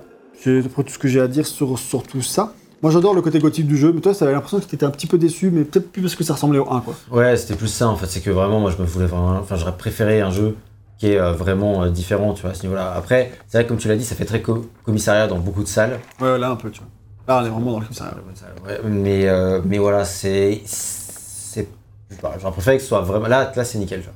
Ouais. Puis en plus, là, moi, je trouve vraiment magnifique. Regarde, avec Ouais. les éclairages, avec le ventilateur qui tourne, au niveau des détails et tout, c'est. Super beau, Il y a vraiment. vraiment eu un travail. Il y a des trucs de fou, quoi. Moi, je trouve, euh, techniquement, qui sont faits aussi. Bah, tu vois, le fait que, que ça bouge dans les décors comme ça, les lumières sont super bien faites. Euh, le, hum, dans les égouts, là, on a de, l'eau qui faire. Il y a de l'eau qui tombe, tu vois, des sortes de petites cascades d'égouts. Et si tu vas dessous avec, les personnages, avec ton personnage, et bah, ça- t'as les pixels qui rebondissent sur les épaules du personnage. C'est ultra impressionnant, je trouve. Enfin, Pour l'époque, ouais, c'est vrai que c'est Pour balèze. 1998, enfin, ça peut paraître con maintenant, mais euh, je trouve que vraiment, il- ça tient vraiment la route, quoi. Ouais, même, tu regardes là, les nombres de détails qu'il y a, genre les feuilles qui sont à moitié décollées sur le, sur Ouais, le mur. il y a tra- beaucoup de, ah, beaucoup de zombies, là, tu vois. Ouais, c'est. euh, on va compter, c'est une A7. Bah, Ça n'a bon. plus que 7, c'est qu'ils jouent, en- ils les font venir un par un dans ton écran pour euh, pas en avoir plus de 7 à la fois. Et euh, mais bon, voilà. que 7 en tout. Ouais, parce qu'il n'y en a pas tant que ça finalement. Non. Et euh, donc voilà, et t'as plein de détails, c'est vraiment très stylé. Et Mekabi, il a voulu que ce soit un commissariat parce que il voulait se servir d'un lieu, de ces lieux qui sont censés offrir une protection. Euh, mais en fait, malheureusement, bah, le post-police de Ouais. Raccoon City a malheureusement perdu sa capacité à, à fonctionner comme un lieu sûr. Euh, De toute Ah. évidence, là, euh, Ouais, c'est pas pas un lieu très très sûr. Et, et autre détail sur le développement, les développeurs n'ont jamais vu de ville américaine en vrai. Bon, Mikami ici, mais pas, pas ceux qui ont bossé sur le jeu, quoi. Et pourtant, Raccoon City est une ville américaine. Du coup, bah, il y a des membres de l'équipe qui ont été envoyés dans plusieurs villes japonaises, japonaises, hein, pour prendre des photos de maisons de type occidental. Parce qu'à l'époque, Ah ouais. il y avait l'armée qui avait un peu envahi Oui, euh, le oui. Japon, qui ont construit des petits trucs, tu vois. Donc, ils ont, ils ont pris des. Tu cours comme un malade, tu- Ouais, tranquille. hein. pas de pression, quoi. Tu boites en plus et tout. Et du coup, euh, pour- Ah, le but, c'était. Le c'est. Vas-y, montre comment il. euh, Ah bah. J'aurais voulu voir comment il. On fera ça la prochaine fois, c'est pas grave. tu vas bien. Ça va bien arriver vite. dégâts. Et euh, du coup, euh, pour prendre en photo des maisons de type occidental qui étaient souvent abandonnées, et même une fois, ils se sont fait choper par un des proprios, ils ont dû partir en courant. et tout. ils ont fait ça sans avoir de droit. C'est marrant, quoi. Et techniquement, on est encore dans un jeu qui est très polygonal et que ça peut agresser un peu l'œil au tout début du jeu, je trouve. Le tout premier plan du jeu, quand Léon sort de la voiture en feu, euh, t'as un décor qui est très enflammé. Et là, je trouve que c'est pas forcément un écran qui est très beau parce que les couleurs rentrent pas forcément bien avec tous les pixels. Ah, pas. Mais, mais juste cet écran-là, j'ai eu un peu peur. Dès que tu passes aux écrans suivants, je trouve que c'est très beau, très nickel. Et dès que tu arrives aux décors qui sont plus sur deux, avec des, des rendus 2D comme là, Ouais. euh, dans- avec un personnage en 3D qui évolue dedans, bah c'est super beau quoi. Ça, Ouais, non, c'est clair. ça claque, c'est. Il y a une animation de confort, on n'a pas parlé, qui est ultra importante, c'est Léon recharge tout seul. Ah oui, c'est vrai ça. C'est que ça, c'est aussi une nouveauté et. Euh, Il prend du temps pour recharger, il mais. prend du temps, mais t'es pas obligé dès que t'as plus de munitions d'aller dans, euh, dans ton inventaire et de faire combiner quoi, pour recombiner les munitions. Euh, S'il a des munitions, il rechargera tout seul quand il en aura plus. Et ça, c'est pareil, Ouais, du coup, confort quoi. Ouais. Puis voilà, du coup, bah, pour revenir sur le terminer et conclure sur la direction artistique et la technique du jeu, voilà, encore une fois, c'est un magnifique jeu de 98. quoi. C'est ça. On pourrait dire MGS, c'est aussi MGS en 98, mais bon, MGS c'est des corps plus aseptisés, et puis en même temps, bah, c'est un, un des meilleurs jeux de la PS1, donc voilà. Ouais, Euh, au bout d'un moment, on peut pas toujours tout comparer à un des meilleurs jeux de la PS1. ouais. Je sais pas si MGS c'est aussi beau que ça, je rappelle Je pas, pense pas, parce qu'il est, il est peut-être un peu moins détaillé quoi. Il est moins détaillé en ce tout que cas. Il est plus aseptisé quoi. Mais en non, je pense que tout est en 3D par contre dans, dans MGS. quoi. Dans MGS, tout est en 3D par C'est ça contre. qui, c'est ça qui compte. Ce qui fait en sorte que ça forcément un peu moins beau. Quoi. Parlons du dernier point, c'est la musique et le sound design. Et bien sûr, pour le sound design, bah, c'est toujours aussi réussi que le premier. Là, le travail, il est exemplaire et contribue à l'in- l'inquiétude générale. Pas forcément besoin, de revenir dessus parce que c'est ce qu'on avait expliqué dans le 1, Et c'est il est encore extrêmement... il y a des trucs, enfin, genre le bruit des pas sur les bris de verre, c'est tellement flippant parce qu'il y a plein de fois en fait, les ennemis quand ils marchent sur les bris de verre, tu les entends. Toi, quand tu marches sur les bris de verre, tu t'entends. Ouais, Et donc c'est encore les mêmes points forts que du 1, mais avec les nouveaux sons du 2, quoi. Ouais, disons, enfin, je veux dire, il y a encore un, il y a un nouveau step-up, disons, une nouvelle amélioration dans le sound design où ils se sont pas contentés de reprendre Ouais, celui du vrai. 1, ils l'ont vraiment poussé. Euh, Moi, j'ai vraiment eu, euh, remarqué euh, que c'était encore plus poussé que dans le 1, quoi. Ça, d'accord. Vraiment à ce niveau-là. Et t'as tous ces bruits de zombies et tout qui t'indiquent bien quand ils rampent, c'est encore mieux. Enfin, t'as plein de trucs. Ah, euh, ça, hein. Beaucoup, beaucoup d'améliorations, même pour, pour les grands monstres que tu vas croiser dans, dans le jeu. Il y a un vrai travail de ouf à tout ce niveau-là. Il y a peut-être un peu moins d'ambiance sonore comme celle avec les pleurs des chiens dans le 1, tu vois. C'est plus, tu vois, c'est plus, on va plus avoir des ambiances musicales. Et, euh, et ça, c'est cool, tu vois. Euh, tu parlais, par exemple, pour le sound design, tu as rajouté sur la fiche que tu as les pales du ventilateur, que tu les Ouais. entendais aussi. Les pales, le- pareil, le ventilateur, donc on a vu là, là quand, quand t'es juste dans la pièce et tu, tu les entends juste, euh, tu les Tourner entends juste tourner et t'es là. wow. Ah, Il y a plein de petits détails, c'est vraiment super, super stylé. Et euh, donc à la place d'avoir des ambiances un peu juste sonores où tu as juste des bruits de vent ou juste des bruits de chiens qui pleurent, Ouais. tu auras plus des nappes sonores musicales à la place, c'est plus musical. Et donc comme pour le 1 par contre c'est un peu compliqué d'avoir des informations exactes sur qui sont les compositeurs. Mais le compositeur principal semble être Masami Ueda, donc celui qui fera l'OST de DMC1 et de, d'Okami, de tous les jeux de Kamiya par la suite. Euh, c'est lui qui, euh, qui serait a priori le compositeur principal. En tout cas, si on en croit les informations que j'ai glanées sur internet. En interview, il dit qu'il est officiellement le compositeur en chef, mais qu'il est plutôt le directeur du son en général. Et il parle de quelques tracks qu'il a fait, donc en fait, c'est pas super clair ce qu'il a fait. euh, Ce qu'il est sur. Ce qu'il enfin, je sais pas trop. Et- mais ce serait quand même le compositeur principal.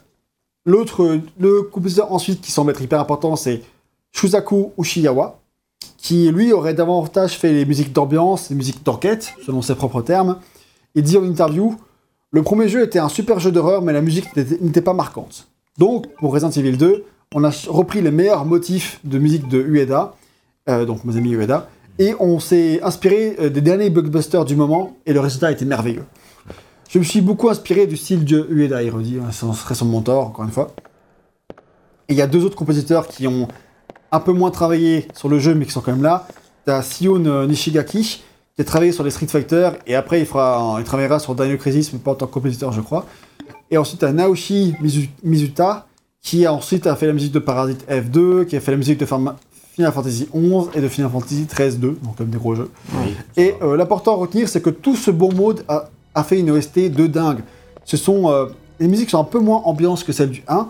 Elle repose, Mélodique. elle repose un peu moins sur des moments de silence, à peu près du moment, des musiques tout le temps. Euh, mais t'as euh, vraiment une musique orchestrale super stylée qui est bien plus proche du cinéma d'action à suspense. Apparemment que du bourrin, mais vraiment un- un- un- des musiques de thriller en fait. Ouais, Mm. Et euh, des- les, tracks sont super quoi. Tu peux nous en parler, VGM, je sais que t'as un coup de cœur Bah, pour cette OST. Ouais, bah je propose qu'on écoute euh, dès maintenant euh, la musique du commissariat.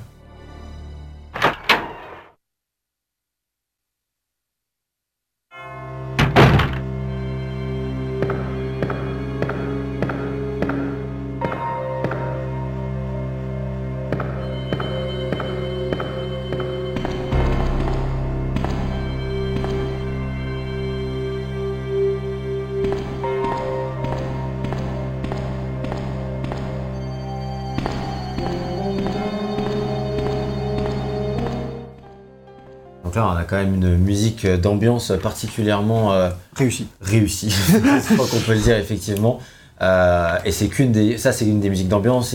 La musique des save rooms aussi a été. euh, Ah, encore mieux, je elle- euh, ouais, Ah, en fait, c'est différent. c'est différent. Mais je, au, au début, j'étais en mode Ah, c'est différent, c'est mieux, je sais pas. Et à bout d'un moment, je me suis dit Ah, je crois qu'elle est mieux quand même. Quand j'étais vieux, c'est Ouais, c'est donc- conclusion après, est-ce que c'est vrai. Bah, dans tous les cas, elle est vraiment, elle est vraiment très bien aussi, quoi. Donc, euh, Ouais, elle est vraiment bien différente. Et c'était assez surpris qu'ils prennent pas la même quand même. Parce que du coup, c'est. ouais, ouais, ouais, c'est clair, c'était assez osé. Et franchement, il y a vraiment plein d'endroits où, où j'ai été surpris, où je me disais, moi, mais l'OST claque et tout. Euh, franchement, en regardant, euh, en enfin en écoutant l'OST, plusieurs, à plusieurs moments dans le jeu, j'ai- je me demandais, enfin, enfin, je me suis fait la réflexion qu'elle était vraiment bien. Ce qui n'a pas été vraiment le cas dans le 1. Et après, on l'a réécouté en jeu, euh, ouais, franchement. euh, Ah, en plus, elle est aussi sortie en album. Euh, même en- il y a eu deux albums différents qui sont sortis du coup, je pense en, la- en 98 les deux. Un premier album qui est sorti, après t'as un deuxième album qui a rajouté des tracks supplémentaires. Mais du coup, t'as ouais, que ce soit en album euh, ou in-game, la musique elles sont super bien quoi. Ah ouais. L'avantage de l'album c'est que ça permet de l'avoir en version non compressée de nos jours, ce qui est cool. Ouais. Et, euh, et sinon, bah, in-game, ça, ça, ça déchire, t'as vraiment une ambiance de fou. Après, c'est un peu moins ambiance, ça cherche un peu moins à te faire peur, ou différemment que dans le 1. Euh, du coup, euh, j'ai peut-être in-game plus remarqué celle du 1 personnellement. Ah, Comme tu l'as dit, il y a aussi des très gros, très belles scènes d'action, enfin très, très belle musique d'action quoi. Ouais, la musique d'action, tu la remarques bien, les, musiques de combat de boss, elles sont épiques dans ce jeu, quoi. Et euh, à la fin, t'as la musique avec des chœurs et tout, ce que je m'attends pas forcément à trouver dans des musiques euh, de jeux PS1, tu vois. Et euh, j'étais genre, waouh, t'étais vraiment pris dedans, et euh, j'étais vraiment très content de tout ça, quoi. Et t'as, ouais, t'as globalement, c'est une OST que je trouve super, super cool. Je pense qu'aussi, comme toi, que je la préfère à celle du 1.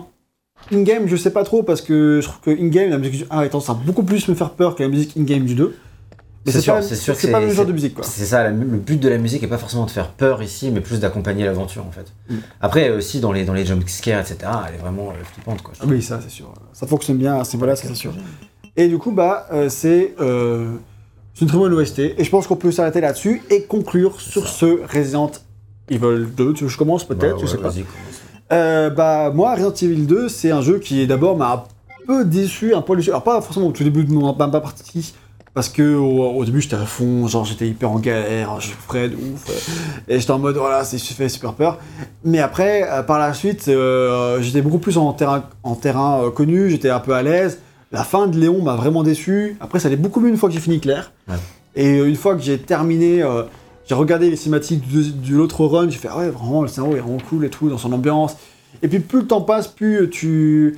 J'étais vraiment pris dans, dans cette ambiance de, de Resident Evil Evil 2. C'est un jeu qui est différent du premier, je trouve excellent quand même.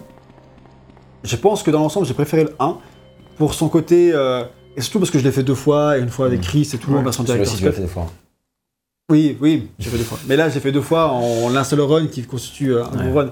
Alors que là, j'ai refait, ouais, j'ai fait le- une fois avec les deux personnages dans les deux jeux, finalement, effectivement. Et du coup, bah, le, le 1, pour moi, je retiens plus un truc de. Euh, une ambiance, une un côté gestion hyper important et euh, un côté vraiment oppressant, un très très bon survival horror. Là, c'est vrai qu'il y a une dimension un peu plus action, mais non plus pas trop action. C'est un peu différent, mais c'est une- c'est c'est parfait, la parfaite continuité en fait. Et, et je suis content que ce soit un jeu différent du premier. Et je dirais juste que je préfère l'approche du 1. Voilà. C'est purement euh, subjectif. Et en fait, je pense que j'aurais pu aimer autant, voire plus le 2, s'il avait fait exactement la même formule qu'il a là, mais en étant un peu plus euh, innovateur. En se reposant un peu moins sur le 1, en reprenant un peu moins la même structure, en me C'est vraiment surprenant une plus. question de décor en fait surtout, je pense. Parce que si t'avais amené dans des nouveaux décors mais avec la C'est même ça. formule, je pense que bah, C'est ça, euh, si ce que tu voulais quoi. Parce que c'est vrai que la, la fin, euh, enfin tous les décors de fin sont un peu trop similaires à ceux du 1, tu vois. Et du coup, euh, t'es en mode, euh, ouais, en fait, il aurait fallu vraiment m'amener dans un endroit un peu plus différent, me surprendre un peu plus. Et je pense que s'il avait fait ça, s'il Ouais. avait la même formule action, linéaire, tout comme il, comme il fait euh, dans ce jeu-là, euh, mais avec ça en plus, je pense que j'aurais été vraiment euh, euh, vachement plus à fond à la fin de mon, mes runs et vraiment plus content. Ouais, mais ça reste un jeu que j'ai beaucoup aimé, ok, je mets quand même la note de 17 sur 20, ce qui fait quand même un jeu que j'ai vachement, vachement kiffé. quoi. Ça reste un super jeu et un très bon survival horror. Et plus le temps passe, plus je le kiffe. Alors ça va, ça, ça c'est bon signe quoi, quand même. Ouais. Effectivement, oui. Même après avoir fait Resident Evil 3 que j'ai kiffé aussi, le 2 euh, ne décroît pas dans ma, dans ma tête. Donc je kiffe vraiment ce Resident Evil 2. Un 17 sur 20, c'est une très bonne note. vrai. Et voilà. Donc c'est ton tour, VGM. Ouais, moi je voulais vous montrer Ada Wong pour, euh, pour illustrer ma note, mais là, là c'est chaud. Là, je suis... bah t'es loin. Faut- faut- bah non, faut suffit de récupérer la clé et de descendre dans les égouts. En fait. Elle est où la clé du coup? Elle est là, là. Tu vas la récupérer ici. Ok, vas-y. Mais il y a, Ah, il y a ton pote là qui qui est pas très bien dans le point. Mais je suis pas sûr qu'on ait le temps de l'avoir. Non. Ah, sauf si je fais une conclusion de 15 minutes, faut que j'essaye. euh, Voyons qui fait la tête. Hein. euh, ah, c'est Naxi quand il revient de soirée, euh, cette histoire. oh putain. Après, c'est et- ouvert le nez. Ouais, fin, fin de Naxi. Terminé. Et euh, du coup, ouais, Resident Evil 2, euh, c'est vraiment un jeu que, au début, comme dit, au début, j'étais vraiment un peu sceptique. Je me suis dit, putain, ça sent vraiment la suite qui se repousse sur ses lauriers et qui, qui risque de faire la même chose en forcément un peu moins bien. Et puis, j'ai fini le premier run et j'étais un peu toujours sur cette impression-là, un peu moins, c'est-à-dire que j'avais beaucoup, beaucoup aimé le jeu quand même. Mais, euh, mais voilà, quoi, sans, sans, sans spécial en plus. Puis après, le fait de faire vraiment le deuxième run, Ouais. c'est vraiment ça Ça qui a changé tout, mon avis sur le jeu parce que je m'attendais pas du tout à ce qu'il soit aussi différent. Et le fait qu'il soit aussi euh, bah, différent, qu'il apporte vraiment. Franchement, le fait d'avoir Mister X déjà et d'avoir plein mal de passages différents, d'avoir toute l'intrigue avec euh, Sherry, t'as aussi euh, de- des nouveaux personnages que, que secondaires que- Ouais, qui ça. sont totalement Il y a de vrais trucs à l'histoire en plus. Il y a des pièces du manoir que- qui, qui sont, qui sont nouvelles, il rajoute, ça rajoute des trucs. Euh, voilà, ça rajoute beaucoup de profondeur. Et ça, vraiment, et c'est vraiment tout ce côté interconnecté de l'histoire. J'ai fait, ok, c'est malin. C'est vraiment bien foutu, c'est malin, c'est euh, ça. Ouais, c'est vraiment l'image complète du jeu avec tous ces scénarios qui vont faire vraiment un jeu Ouais, hyper et, ambitieux. et du coup, c'est et le fait aussi d'avoir pu refaire la deuxième partie avec euh, avec euh, Claire, mais en étant plus, euh, enfin rapidement, tu vois, de manière souple, Ouais. rapide, efficace. Franchement, j'ai dû mettre 5 ou 6 heures. On n'a pas parlé de la durée de vie, mais c'est vrai, même pour le premier, Pour le premier, vas-y. le, le premier, euh, on a mis euh, 12, euh, non, 10, 10 heures, je crois, j'ai mis. Et toi, t'as mis 12 heures, un truc Ouais, comme ça. j'ai mis environ ouais, 10, 11, 12 heures, ouais, en gros. ouais. Mais sans compter les morts. Sans ça compter les Ah non, morts. C'était j'étais 8, beau- ouais. c'était 8 heures sans compter les morts, mais en gros, ça devait faire 10-12 heures. Pour toi et moi, c'était 10, 11 heures, mais sans. Enfin, j'étais pas beaucoup mort, quoi. Ouais, voilà, Vraiment ça. Du coup, euh, ça, fait une, ça fait une expérience qui était quand même assez conséquente, plus grosse que ce qu'on dit sur les sites où ils disent qu'il est très court. Quand tu le connais Ouais. pas, il est plus long. En fait, on s'attendait à, à faire des jeux qui durent 5 heures et être tranquille. En fait, non. Non, non, c'est. C'est beaucoup plus long. Et le premier run de Resident Evil 2, il dure euh, 8 heures à peu près, je dirais aussi. Euh, alors que. euh, et le deuxième avec Claire, j'ai dû le faire en 5-6 heures. Donc, euh, et le fait de pouvoir le faire assez rapidement comme ça, sans m'attarder sur les, les, les parties qui m'intéressaient euh, moins parce que je les connaissais, bah, c'est aussi agréable. Alors que le 1, par exemple, si, si, quand tu- si j'avais dû le refaire, et bah, t'es obligé quand même de gérer plus ton truc Ouais, et tout. Donc, donc c'est aussi un jeu qui se prête plus à un deuxième run. Il est, il est bien fait pour ça, quoi. Et donc le fait d'avoir l'image complète, bah, bah, bah, franchement, moi j'ai kiffé et ça m'a donné envie de voir la suite. Alors Resident Evil 3 n'est pas la suite, donc euh, c'est dommage. Mais, mais la suite de l'histoire, je veux dire quoi. Tu vois, Oui. Qu'est-ce qui se passe ensuite euh, l'histoire de Resident Evil? Ah voilà. Ah, C'est un peu la suite quand même. Le 3. Oui, c'est un peu la suite, mais. Mais là. Voilà, ça ça ça m'a chauffé en fait pour le lore Resident Evil. On battait les couilles, tu vois. Et, et même, tu vois, d'avoir vu le film, après on s'est maté le film ensemble, ça m'a ça m'a fait plaisir, tu vois, d'avoir le film alors qu'il est nul. Parce que euh, je me suis senti un peu plus dans le lore de Resident Evil. Et, Ouais, c'est ça. ça, cool. rétrospective. Et ouais, c'est ça, c'est un peu l'esprit rétrospectif et le fait d'avoir Ada, le fait d'avoir tout ça, quand tu. Ça, ça, ça développe tout ça, et bah moi, c'est un côté euh, qui m'a pas laissé insensible, quoi. Contrairement au 1 où effectivement, bon, t'as les deux personnages, mais on ça, lance, ça lance le truc, quoi. Voilà, ça lance le truc comme ça. Là, t'as des vrais personnages que tu vas retrouver après dans Resident Evil 4, tu vois. donc ça, c'est cool. Donc euh, ma note, ce sera, ce sera aussi 17 sur 20, donc euh, c'est. Un point de plus pour toi, et moi, c'était un point de moins. Bah, moi, c'était, c'était un 16-17 le premier parce que je reconnaissais vraiment des grosses qualités à l'époque, mais malgré ses frustrations, clairement, pour moi, c'était plus un 17 que je lui mettais.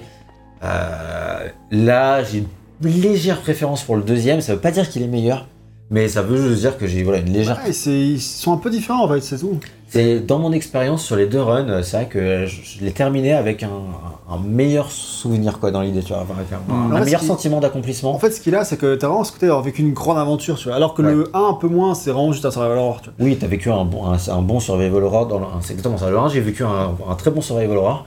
Mais le 2, j'ai vraiment l'impression d'avoir vécu une aventure avec des personnages, un truc et tout.